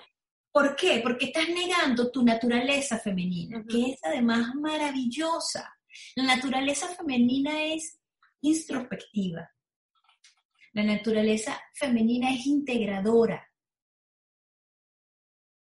La naturaleza eh, femenina es además eh, expansiva, creadora. Y la naturaleza masculina también es maravillosa porque la naturaleza masculina es la, naturaleza del atreverse, el ir por las cosas, el, soñar, pero también, eh, pero, hacer, pero hacer tangibles tus sueños, el avanzar y pelear por las cosas que quieres. Y cuando tú niegas una, a una parte de tu energía y niegas la otra, ¿quién, quién, quién eres? Claro. ¿Quién eres? No eres nada. Lo bueno es cuando tú descubres que tú puedes unir las dos. Y cuando sanas una, sanas a la otra. Entonces yo empecé a hacer este taller para empezar a sanar desde lo masculino lo femenino. ¿Por qué? El patriarcado que nos ha dado, o cómo se ve, eh, o cómo ven las feministas yo no soy feminista, la verdad, que me perdonen todos los oyentes. Este, no estoy de acuerdo con que se maltrate a la mujer ni nada por el estilo, pero te apuesto que una- yo siempre les digo, una mujer con su masculino bien puesto no deja que ningún hombre la maltrate. ¿Y sabes por qué? Porque se sabe, porque sabe lo que vale. Y eso tiene que ver con lo masculino. Ujú. Y un hombre con su femenino bien puesto, con su femenino bien eh, repotenciado y bien balanceado, entiende que si saberse vulnerable y decirlo no lo va a hacer menos hombre, lo va a hacer más fuerte. Y cuidado si no es más atractivo. Claro. Entonces, esas son las cosas con las que de alguna manera lucha este taller o que intenta este taller limpiar. Ujú. Las personas que salen del taller, ¿qué terminan diciendo? Bueno, tengo una visión distinta, me permito hacer un millón de cosas. Hay personas que, que se atrevieron, te voy a echar un cuento, te voy a, voy a poner un, un- un ejemplo. Dentro, en el primer taller que hice, eh, participó una familia. Ujú. Wow. Es una familia, es una familia matriarcal. Ok. Las mujeres eran unas, todas las mujeres de esa familia son unas, do- unas doña Bárbara. Unas tipas, pero durísimas. Este, mm, generalmente ese tipo de matriarcado hace que los varones se sientan eh, inútiles. Los inutilizan, de hecho. Entonces este muchacho, eh, que además es guapísimo, em, no solamente eso, o sea, tú lo, tú lo ves y es un tipo súper, súper, súper bonito, súper guapo, que hace ejercicio y tal, y la voz es una voz chiquitica. Ok. Y tú, eh, papana, pero no te escucho. Y es, o sea, esa era una, una de las principales características de él. Él se sentía muy desesperado, porque además es gay y la mamá no lo aceptaba. Porque mi hijo tiene que ser macho. Exacto. Pero él no era así. Él lo que quería, o sea, él lo obligaban a, por ejemplo, una de las cosas que él contó, que me contó, este, era que lo obligaban a jugar fútbol y jugaba tan mal fútbol que en el colegio le caían a, a trancazos, o sea, le- los demás amiguitos, para que se saliera, le pegaban. Mm. Y él nunca se lo dijo a su mamá. Nunca. Y al sol de hoy él detesta el fútbol. Chancha, claro. Imagínate. Pero además es un tipo que hizo otro tipo de deporte, como la gimnasia, y era perfecto. Era un gimnasta, es un gimnasta maravilloso. Este, además es un tipo brillante. Pero se sentía, se, se- tenía, tenía una rabia y una eh, y un desapego para lo masculino. ¿Por qué? Porque la mamá este, y el entorno femenino que lo circundaba todo el tiempo decía, bueno, pero es que este, tu papá es un infiel, tú, los hombres tienen que hacer esto, y los hombres este, tienen que salir a la calle eh, y, y, ¿cómo es que se llama? Y estar con todas las mujeres del mundo, y entonces, claro, pero además entonces yo sufro porque tu papá hace eso. Ya va, pero espérate. Claro.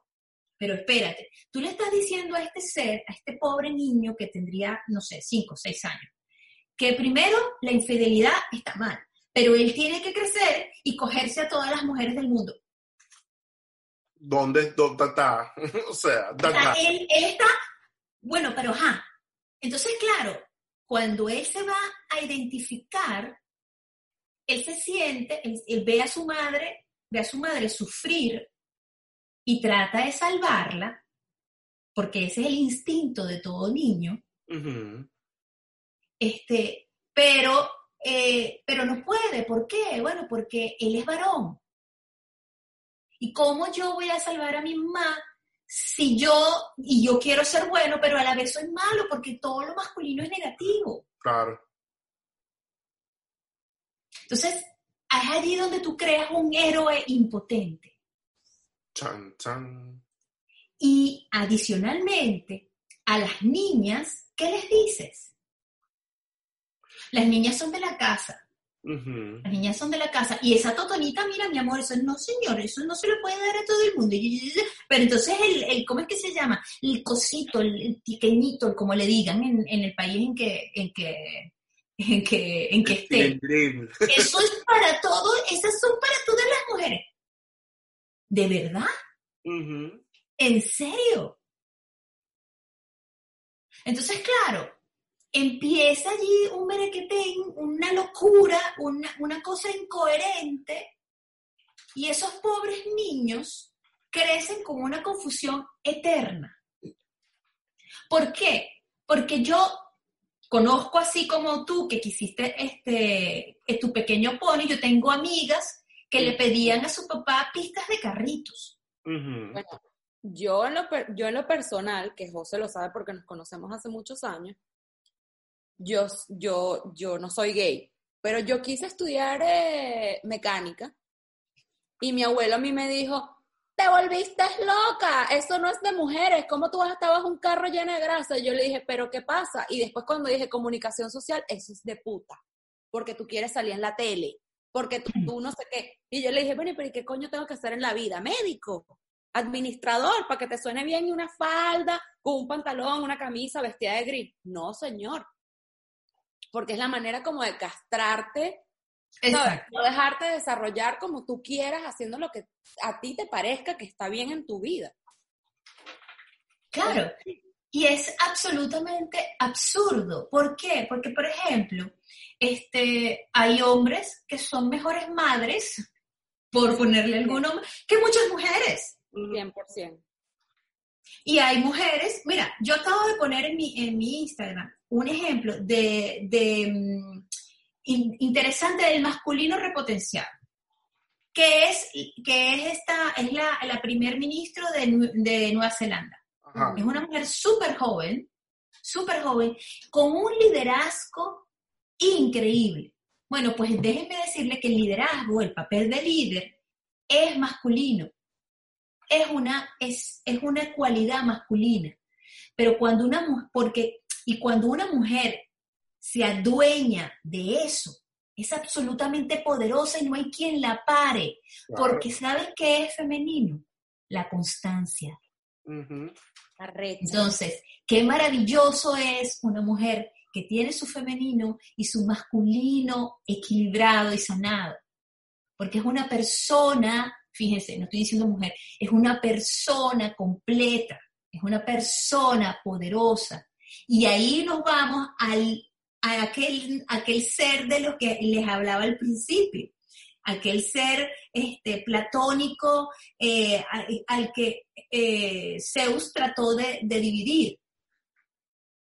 No, no, no estamos divididos, no estamos descendidos, es mentira. Ujú.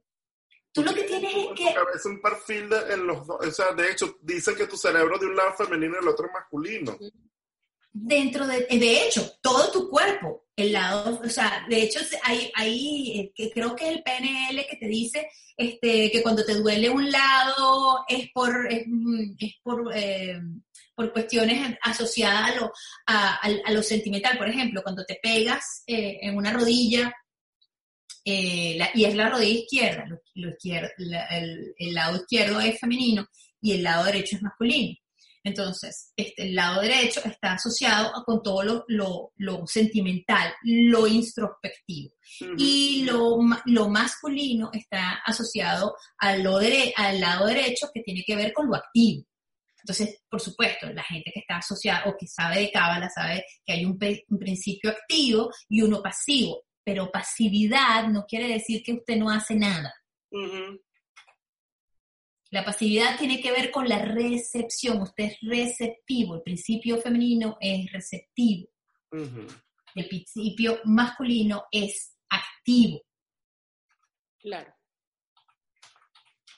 Que si te lo llevas a los roles sexuales, no quiere decir que por ser pasivo o activo, eres Eh. más macho que. Exactamente. No, No. no, no, porque muchas veces siendo pasivo disfrutas más. Tú sabes que de hecho hay un, hay un uno de estos tipos que salió de, del programa este de zombies que dijo que no hay nada más masculino que ser pasivo. Y digo que, ¿what? Mira. Si te pones a ver. Es una visión. Es una visión. Mira, ¿Por qué no? cierto, ya como para ir cerrando esto, tú sabes que hace, a- hace unos días eh, acaban de inaugurar frente a la corte en Nueva York la famosa, no sé si ya la vieron, la famosa estatua de Medusa. Medusa No. con la cara. No, revisa eso, eso te va a dejar. Se llama Medusa con la cabeza de Perseo. Y es una, es una respuesta a la estatua que hicieron hace 5.000 años, que está en Roma, en Italia, perdón, Florencia espe- específicamente, de Perseo con la con Medusa en la, con la cabeza de Con Medusa. la cabeza de Medusa, sí. Ajá. Entonces, esta estatua la ponen ahí y es como un símbolo para, o sea, de, porque en esta frente, en esta corte específicamente es donde están, eh, está, se está llevando el caso de, eh, de Weinstein. Y eh, un poco para representar el poder femenino, este, porque bueno, cuando tú lees la historia de, de Medusa, eh, Zeus la viola, eh, Perseo, eh, ¿cómo se llama? Zeus no, fue Poseidón la, la viola, Atenas la castiga y la convierte en esto, o sea, la castigan por ser violada y eh, viene Perseo y la mata cercenándole la cabeza. Entonces, esta historia, ¿qué pasaría si hubiese sido al revés?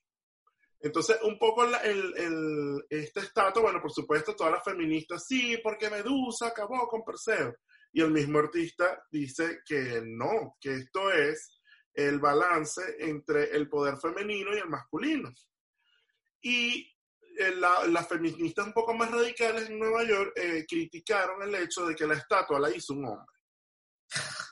Y entonces la, la, la, estas miembros del Me Too dicen, bueno, ya es hora de que los hombres se incorporen a esta conversación.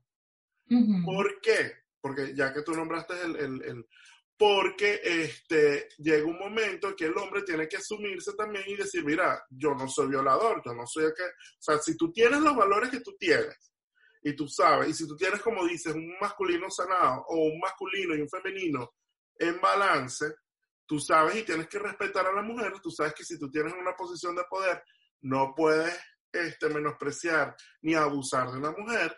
Este, y eso, que un hombre logre representar un principio que está ahorita como en, en, en boga de la forma que lo hizo, coño, te, te, da, te dice mucho, te dice muchísimo.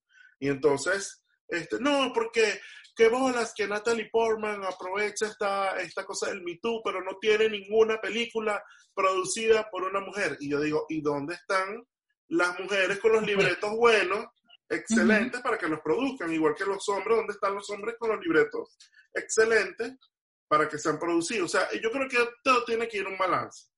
Porque ahora todos los comerciales son de gente nena. Y vamos a hablar por, por color de piel. Yo no estoy así que, yo, yo es que eso a mí me parece un poco, este, ilógico decir afro, afro- afroamericano cuando tu, de- tu ascendente afroameri- a- a- a- del África viene de hace 20 mil, o sea, de hace 200 años atrás. O sea, bueno, tú eres una gente norteamericana negra. Entonces, por tu color, obviamente sabemos que sí hay racismo, sí hay, este, eh, ¿cómo se llama? Todos estos que ellos hablan de que dicen que son abusados, que son menospreciados, sí pasa, sí, sí, sí pasa. Pero el problema está ahora, ¿cómo balanceamos esta, esta ecuación para que no pase ahora al contrario? Porque entonces los, los, los cafés con leche estamos en el centro. Por ejemplo. Exacto. Por ejemplo. No, pero además, es, o sea, fíjate que esa posición que tú me acabas de decir es a lo que yo voy con el tema de irnos al lado contrario. O sea, a irnos al lado que tanto criticamos. Exacto. Y, desaf- o sea, y ir, o sea, y de alguna manera ser eh, co- incoherentes con lo que nosotros, eh, con que, lo que nosotros eh, desde el punto de vista femenino representamos. Si tú representas la, mm, la integración, no apeles al que lo hizo un hombre. Me parece Claro, muy bien. No, no, no. Me parece chévere. Me parece divino. Me parece chévere. Él tiene derecho. Yo también lo tengo. Claro. Y es, o sea, es el tema de integrar, no separar, porque ahí precisamente cuando hay ese tipo de discurso, se incurre nuevamente en el discurso del patriarcado que divide. Exacto. es que lo que yo siempre he dicho, tú tienes que ganar adeptos. Para ganar adeptos, tú tienes que integrar a todos. Tú tienes que meter a todos hacer que toda la gente hable y de que toda la gente aporte. En cambio, si haces ese tipo de comentarios, como que bolas que le hizo un hombre, la debe haber hecho una, ajá, ¿dónde está la estatua de la, que, la, que hizo la mujer? Yo lo que pienso también es que eh, no importa si es un movimiento, porque yo tampoco soy feminazi de que, porque no lo soy, eh, pero yo pienso que, obviando la parte de, de, de si estamos hablando del femenino y del masculino, siempre que hay un movimiento, sea político, sea social, sea de, no importa, en lo que se pierde el, la razón o el motivo o la esencia de ese movimiento, ya dejó de ser algo em, que pueda eh, no funcionar, pero que pueda este, trascender. ¿Me explico? Em, yo yo no hago nada con decir, como dicen, como dice José, que estoy de acuerdo, ay, que qué bolas, que fulana de tal eh, no hizo una película escrita, dirigida, producida por una mujer, pero entonces tú tienes, una, tienes películas que son hechas, producidas y dirigidas por una mujer, entonces hay que bolas porque cuando se pierde, como, como pasó aquí con lo, porque todo esto se medio despertó con el tema del equipo de fútbol femenino americano de que empezaron de que qué bolas, que nosotros no ganamos lo mismo que gana un Messi, que no ganamos lo mismo que gana un Ronaldo, un no sé qué. Está bien, peleen por, por cosas que, que tengan un, un derecho igualitario, pero cuando ya pierde la esencia de por qué se está peleando y por qué se está hablando, ya como que no tiene sentido lo que, a, lo, a lo que se quiere llegar, a su cometido. O sea, yo, yo lo veo de esa forma y, y no, como digo, como dije anteriormente, no tiene que ver con ser feminista o no ser feminista o ser de partido izquierda o ser de partido de derecha. Nos hemos dado cuenta a lo largo de los años que todos los movimientos que pierden, que pierden el fondo y pierden la forma, se acabó. Se acabó por completo. O sea, perdieron el sentido de lo que en verdad, por lo cual se iniciaron en algún momento. Yo voy a hacer una pregunta. Ajá. José, ¿tú qué eres? Chan, chan. Ajá. Bueno, no Ruth, sé. ¿qué eres? Yo soy yo. Ajá, pero tú, yo es qué? Oye, mira, no te estábamos entrevistando a ti. Fíjense, cuando nosotros, empecé, eh, cuando, cuando nosotros empecemos a vernos como personas, y no desde nuestros envases, ese día estas peleas absurdas van a terminar. Ok, de ahora en adelante soy un ser humano. Soy Claro. un ser humano, Ya. soy un ser humano. Claro. Y por eso es tan interesante todas estas eh, intersecciones que está teniendo el género en este momento. Cuando estos niños hablan de este, binarios, no binarios, medio binario, en la mitad, en el centro, en el... A lo que vamos a- es a qué? Vamos al ser único, vamos al ser personas, que nos gustan otras personas. Claro. Claro. Y si lo vemos así, no va a haber rollo de que es que tú eres gay. Ay, no, que eres estrella. No, no. Eres una persona que le gusta a otra persona y ya. Y listo. Por ejemplo, yo ahorita trato de neutralizar completamente cuando alguien me dice, ¡Ah! ¿te enteraste, fulanito es gay? Y eso es noticia hoy en día. ¿De verdad? Eso ya no es noticia. O sea, dime que se empató con un tipo y el tipo lo dejó. Eso sí es chisme. No que el tipo es gay. O sea, ya. Después que Ricky Martin salió del closet, papá, eso ya no es noticia. ¿Sabes? El, tema, el tema del lenguaje, el elle, eh, nosotros, eh, coño, ¿para qué? Exacto. ¿Para qué? ¿Para qué te vas a complicar la vida y que no es un elle? De verdad, a mí, no me, a mí, honestamente, a mí no me gusta eso del lenguaje. No, a mí tampoco. A mí tampoco, porque además es, es Esto absurdo, separa, tonto, esto separa. tonto. Eso es igual, es, volvemos a lo mismo. Ella se puede llamar ella y es una persona, Claro. ¿verdad? O sea, eso no importa.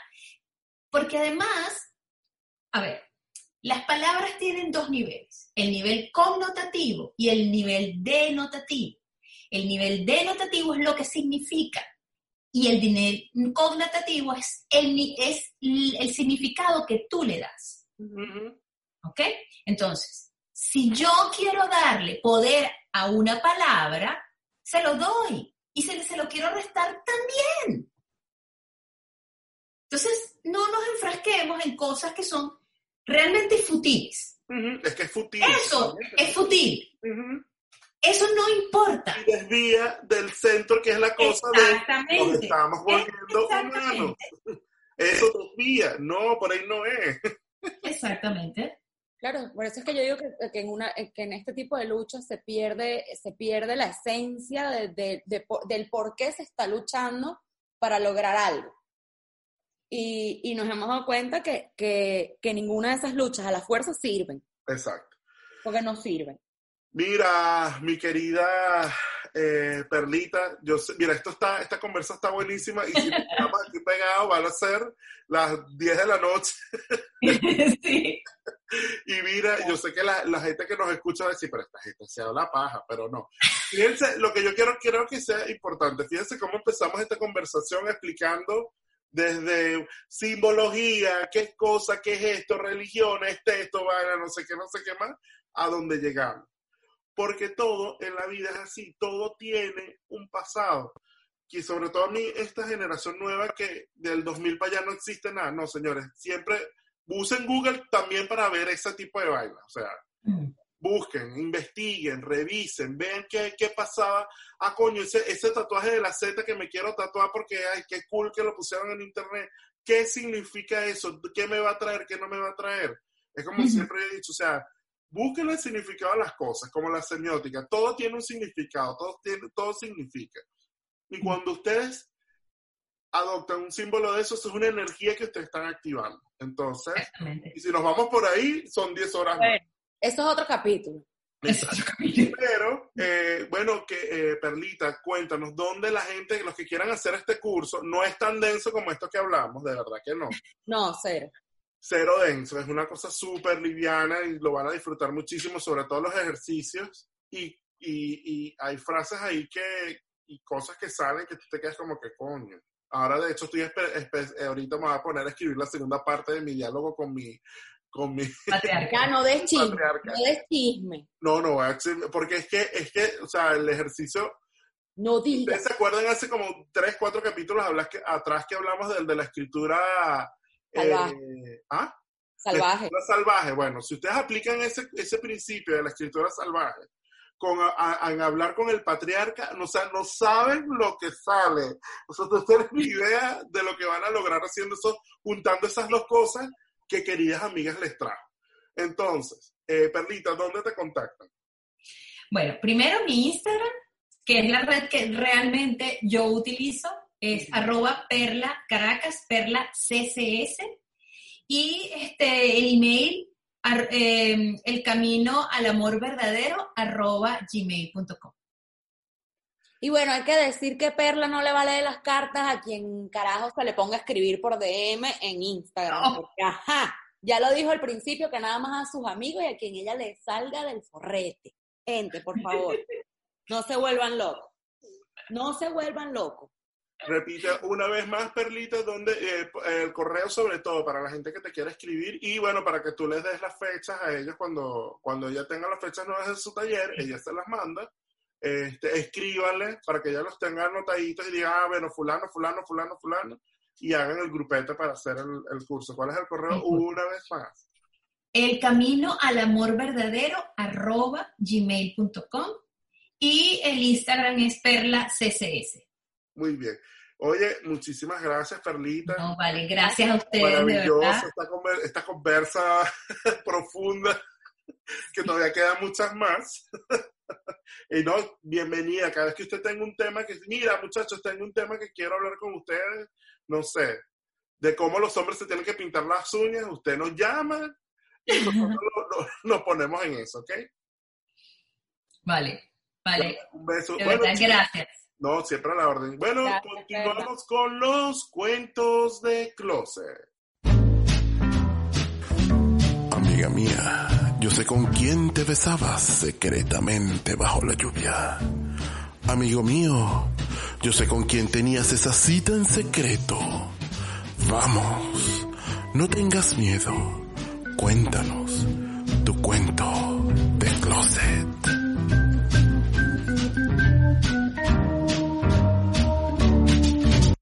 Bueno, y regresamos aquí con los cuentos de closet. Bueno, después de esta, eh, de esta experiencia con Perlita, bueno, Perlita sigue aquí con nosotros. Si tú escuchas este cuento de closet y nos dice que necesita esta muchacha mejorar. Esto sé que es una niñita. Por cierto, cambiamos todos los nombres. Recuerden, no nos manden los nombres de las personas en, los cuentos porque eso les puede traer después de consecuencias. Ta. Nosotros igual, si usted lo manda con, con nombre, nosotros se lo vamos a cambiar.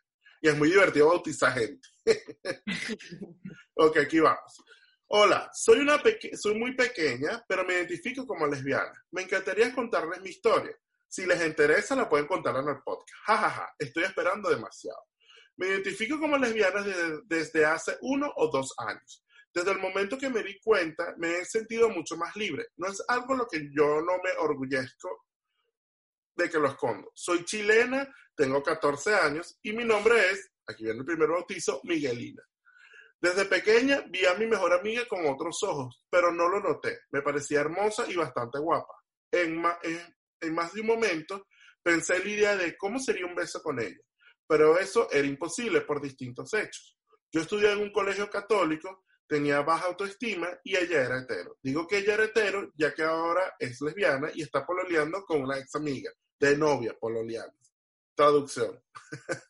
A decir verdad, este tipo de preguntas me exaltaban y me ponían muy nervioso. Me sentía como un monstruo. Realmente en mi colegio tomaba el tema de la homose- homosexualidad como un tema de risa. Se decían los chicos entre sí, el que llega último es gay. Todo era chiste. En el momento que ese tema se volvió algo muy más, mucho más molesto para todos, fue cuando llegó una nueva compañera, Teresita, segundo bautizo. Una chica malcriada, cruel, molestosa, envidiosa y desagradable. Muchos en nuestro curso sufrieron por culpa de ella. Yo fui una víctima. En realidad soy fuerte, alta y algo tímida. Me pude haber defendido, pero me sentí tan intimada que solo me, sentía como una mierda. Ella llegó a botar mi autoestima. Fue ahí cuando encontré el arte. El arte me ayudó a mantenerme en pie y no hacer una estupidez. Dibujé lo que sentía y me dije a mí, misma que debía seguir con la vida. Después de no poder soportar más el bullying, decidí decirle a mis a mis padres. Ellos me llevaron un psicólogo y me cambiaron de colegio, lugar en el cual definí mi sexualidad y tuve mi primera pareja hombre. Ajá, tuve mi pareja, primera pareja hombre.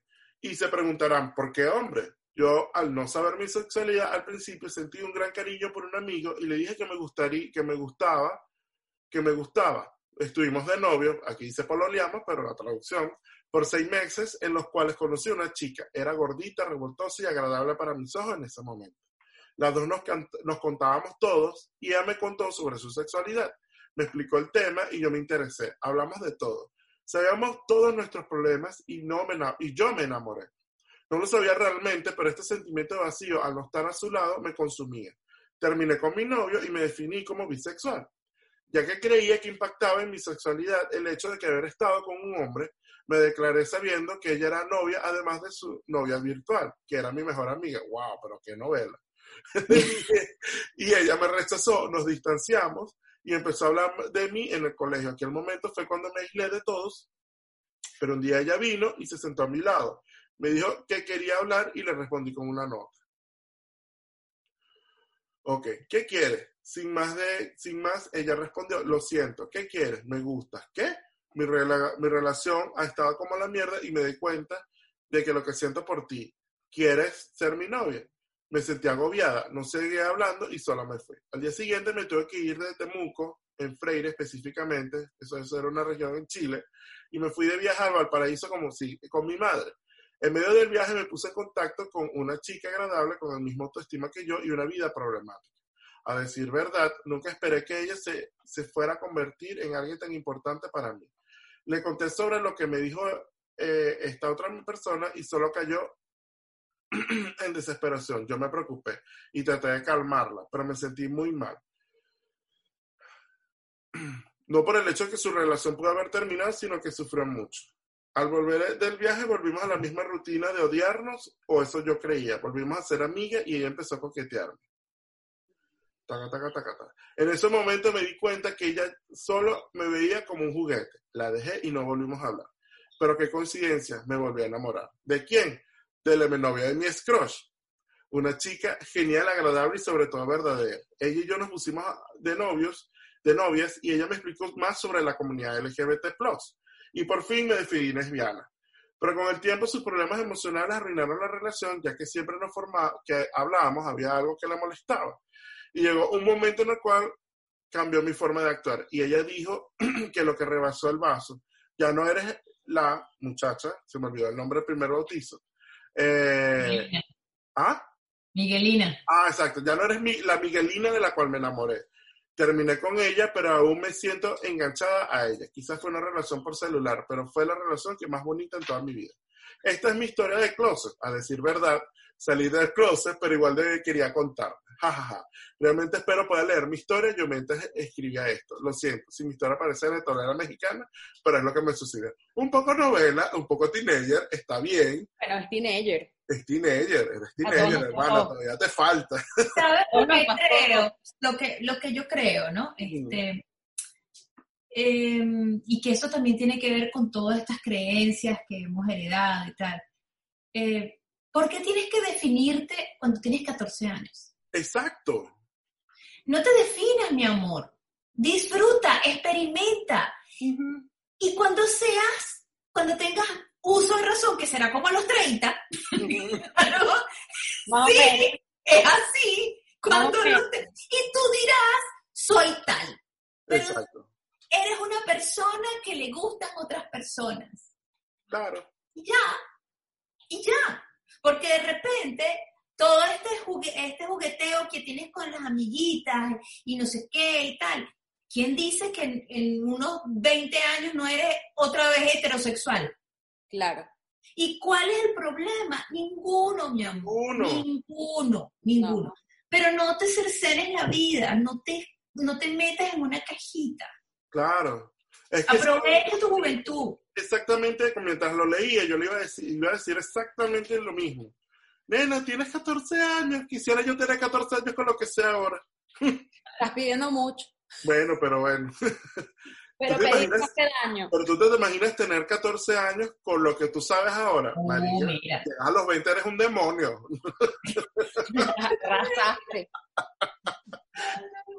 Y entonces él lo digo, mira, te van a pasar muchas cosas, mira, no, no salir ni siquiera del colegio. Cuando llegas a la universidad es otra explosión mental así como que...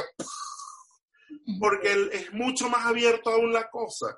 O cuando empiezas a trabajar por tu cuenta y que empiezas a darte, o sea, que ya sabes que todos esos dogmas y paradigmas que te han puesto desde pequeña, ya te vas a dar cuenta de que, mira, de verdad, yo sufría por ella.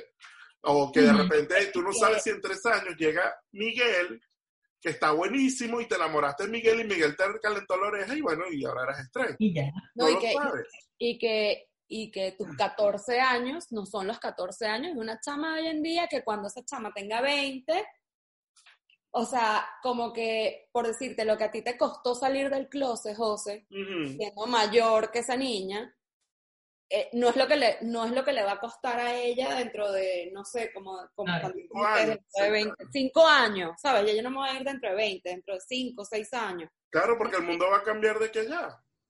Por supuesto. Y que ya es un tema súper más abierto, entonces no, no saltes para Pero lo bueno es que vas bien porque estás reconociendo que, bueno, que... Poquito a poquito. Exacto. Lo importante allí este, es el tema de, más allá de que te guste quien te guste, eh, es que si tú no te gustas, primero tú, vas a encontrar afuera el espejo de lo que tienes dentro.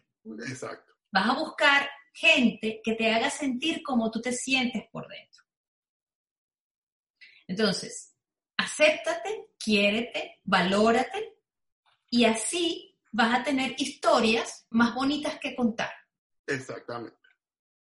Bueno, muchísimas gracias, Perlita. Continuamos ahora con la sección que más luz le da al mundo, Rutilandia.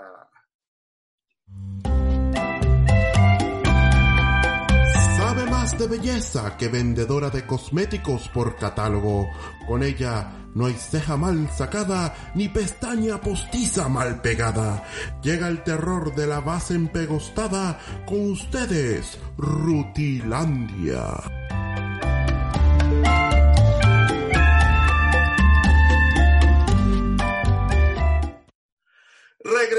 Con Ruti. Cuéntanos, perra todavía sigue con nosotros que va a escuchar los consejos de belleza. Bueno, vamos a hablar de cinco tendencias de maquillaje. Estamos debatiendo si decirles que son para el 2020, si son para el 2021, si es en pandemia, no pandemia. El punto es que con tanta encerrona, maquíllense, así sea por una llamada por Zoom, lo que sea, échenle bola, pues. Entonces, entre las cinco tendencias es el eyeliner flotante o el, delineado gráfico. Eh, después tenemos las pestañas tipo la Twiggy. Para esta generación de cristal que no sepa quién es la Twiggy, busquen por Google. Eh, que son unas pestañas que no solamente se ponen arriba, sino abajo y parece que estuvieran pegadas con, con la máscara de pestañas. Eh, después, las sombras de color pastel, 80 total. eh, 80 total, pero con una mezcla rara de 80 con 90 de Spice Girl con Madonna, que a mí no me taja. no, pero está bien, está nice. Claro, después lo que le llaman la piel glossy o el, el glass skin, que hace que se, que se vea como, como vidrio o se vea completamente iluminada. O, o Este, grasosita como empanada de... no, no. Una cosa es piel grasosa y otra piel es que se vea iluminada, saludable y ultra hidratada. Son cosas distintas. Ah, ok, ok. Eh, después, los maquillajes que tienen escarcha, brillantina, por purpurina, como les digan en, en sus países, o brillantes, o sea, con aplicaciones. Eh, también están Los súper... cristales Swarovski que caen como una cascada en la cabeza. Exacto, que, bueno, calcomanías, pegatinas, como lo llamen, que ya viene para pegárselas en los ojos. Ahorita están haciendo muchos diseños de pegárselo alrededor de los ojos o en la frente. Este, todo esto también está muy de moda, los labios color nude o color eh, piel o natural. Em, ¿Qué más así? ¿Qué más? ¿Qué más? Bueno, las cejas em, no tan definidas, tan marcadas, sino unas cejas más naturales. eh, y bueno, básicamente es eso, el delineador gráfico, colores pasteles, mucho brillo eh, y bueno, mucha creatividad. Aprovechando que esta es la, la, eh, la hora, el Rutilando es la sección libre, hay dos películas que queremos recomendar, aprovechar. Uno, a- a- con este tema del, del, del hombre femenino curado, no sé qué, no sé qué más, ¿qué quieres decir, Ruth? No, no, no, sigue, sigue, sigue, sigue. Mira, hay una que se la está comentando a Perla que se llama No soy un hombre fácil, es francesa. Y ahí van a ver un poco los dos extremos. Ah, Porque está, primero está basado en esa cosa clásica de, oh, cambiamos de cuerpo, pero no solo es el cambio de cuerpo de un hombre a una mujer y una mujer a un hombre, sino cómo es toda la realidad. Es una cosa, está súper bien hecha. Y la otra, eh, pudiese ser, ¿qué recomiendas tú, Perlita? Bueno, este, yo, yo estoy espegadísima con las, con las series de Netflix. Ok. Este, y la última, claro, como a mí me gusta todo este tema de, de- del ocultismo y, y, eh, la, la- la arqueología y todo eso, eh, estoy esperando a que, a que estrenen la segunda, la tercera temporada de, de Gift. Oh, tienes que ver Outlander, no sé si ya la viste. Uy, no, el Outlander, Outlander está en Netflix. amo. Buena. ¿Y cuál era la otra? Luna Negra, que también Luna es una, una cosa ahí toda italiana buenísima. Eh, hay una que se llama La Secta Secreta. que Oh, es canadiense. Eh, puede que les suene muy teenager el, eh, al principio, pero los diálogos y todo lo que dicen dentro de esa, de esa serie, eh, bueno, todo no, pero hay muchas cosas que son reales. O sea, los, el productor de la serie ¿Sabe Chapo. lo que está hablando? sabe de lo que está hablando, Oh. sabe de lo que está hablando y cómo se maneja la magia y todo eso. Bueno, Perlita, muchísimas gracias por estar con nosotros. Ruti, José, mira, yo, yo no tengo hoy una frase así buscada de Google para terminar este programa como siempre lo hacemos. Yo lo único que le, le puedo decir a la gente es que, que se quiera como es, que sea como, como es. Y, y que ya se dejen de vaina, ya está. Eso- ese es mi, mi, mi deseo, como quien dice, pobre de palabra, eh, para cerrar este programa. bueno, recuerda dónde nos tienen que escuchar, queridas Nos amigas. tienen que escuchar en iVoox, Apple Podcasts, iHeartRadio, Amazon Music, Google Play y Spotify y la familia sigue creciendo. Y nos tienen que seguir en Twitter, Facebook y en Instagram como arroba queridas amigas. Y si les gustó este programa, les pareció muy largo y quieren seguir hablando de este tema porque es súper interesante, nos pueden escribir a cuéntame todo, querida amiga, arroba gmail.com. Nosotros estamos pendientes siempre de ese correo. Fíjense que hoy leímos un, ¿cómo se llama? Una- un relato que nos llegó por ahí. Y bueno, nada. También al DM del Instagram, Facebook, donde Claro, quieran. los DM. sí, Ay, mira, me gustó este show. No, mira, este no me gustó. Mira, y pueden hablar de tal cosa. Nosotros les contestamos y nos encargamos de investigarles el temita. ¿Ok? Y nuestros anunciantes. Ah, bueno, esto llega por cortesía de arroba eatmefood. ITME Food, lo consiguen en Instagram. Si necesitas ahora, ya se está abriendo la pandemia y quieres hacer una fiesta eh, eh, post-pandémica, tú los llamas a ellos, obviamente Pandémica, coño. post-pandémica. post-pandemia. Carajo. Tú agarras, las llamas a ellas, ellas te hacen todo el menú y te lo llevan a tu casa, por supuesto, guardando todas las normas de salubridad que están regentes en este instante. Recuerda, arroba eatmefood en Instagram. Y la gente de Dulcear, dulcear.com y este, arroba somos dulcear si te encuentras en Caracas y quieres tener un detalle con, con alguien especial y te encuentras fuera del país, este, ellos te llevan lo que tú quieras, a donde tú quieras, como tú quieras. Bueno, hemos llegado al final, queridas amigas. Nos despedimos. Chao. Chao. Chao, Perlita. Chao.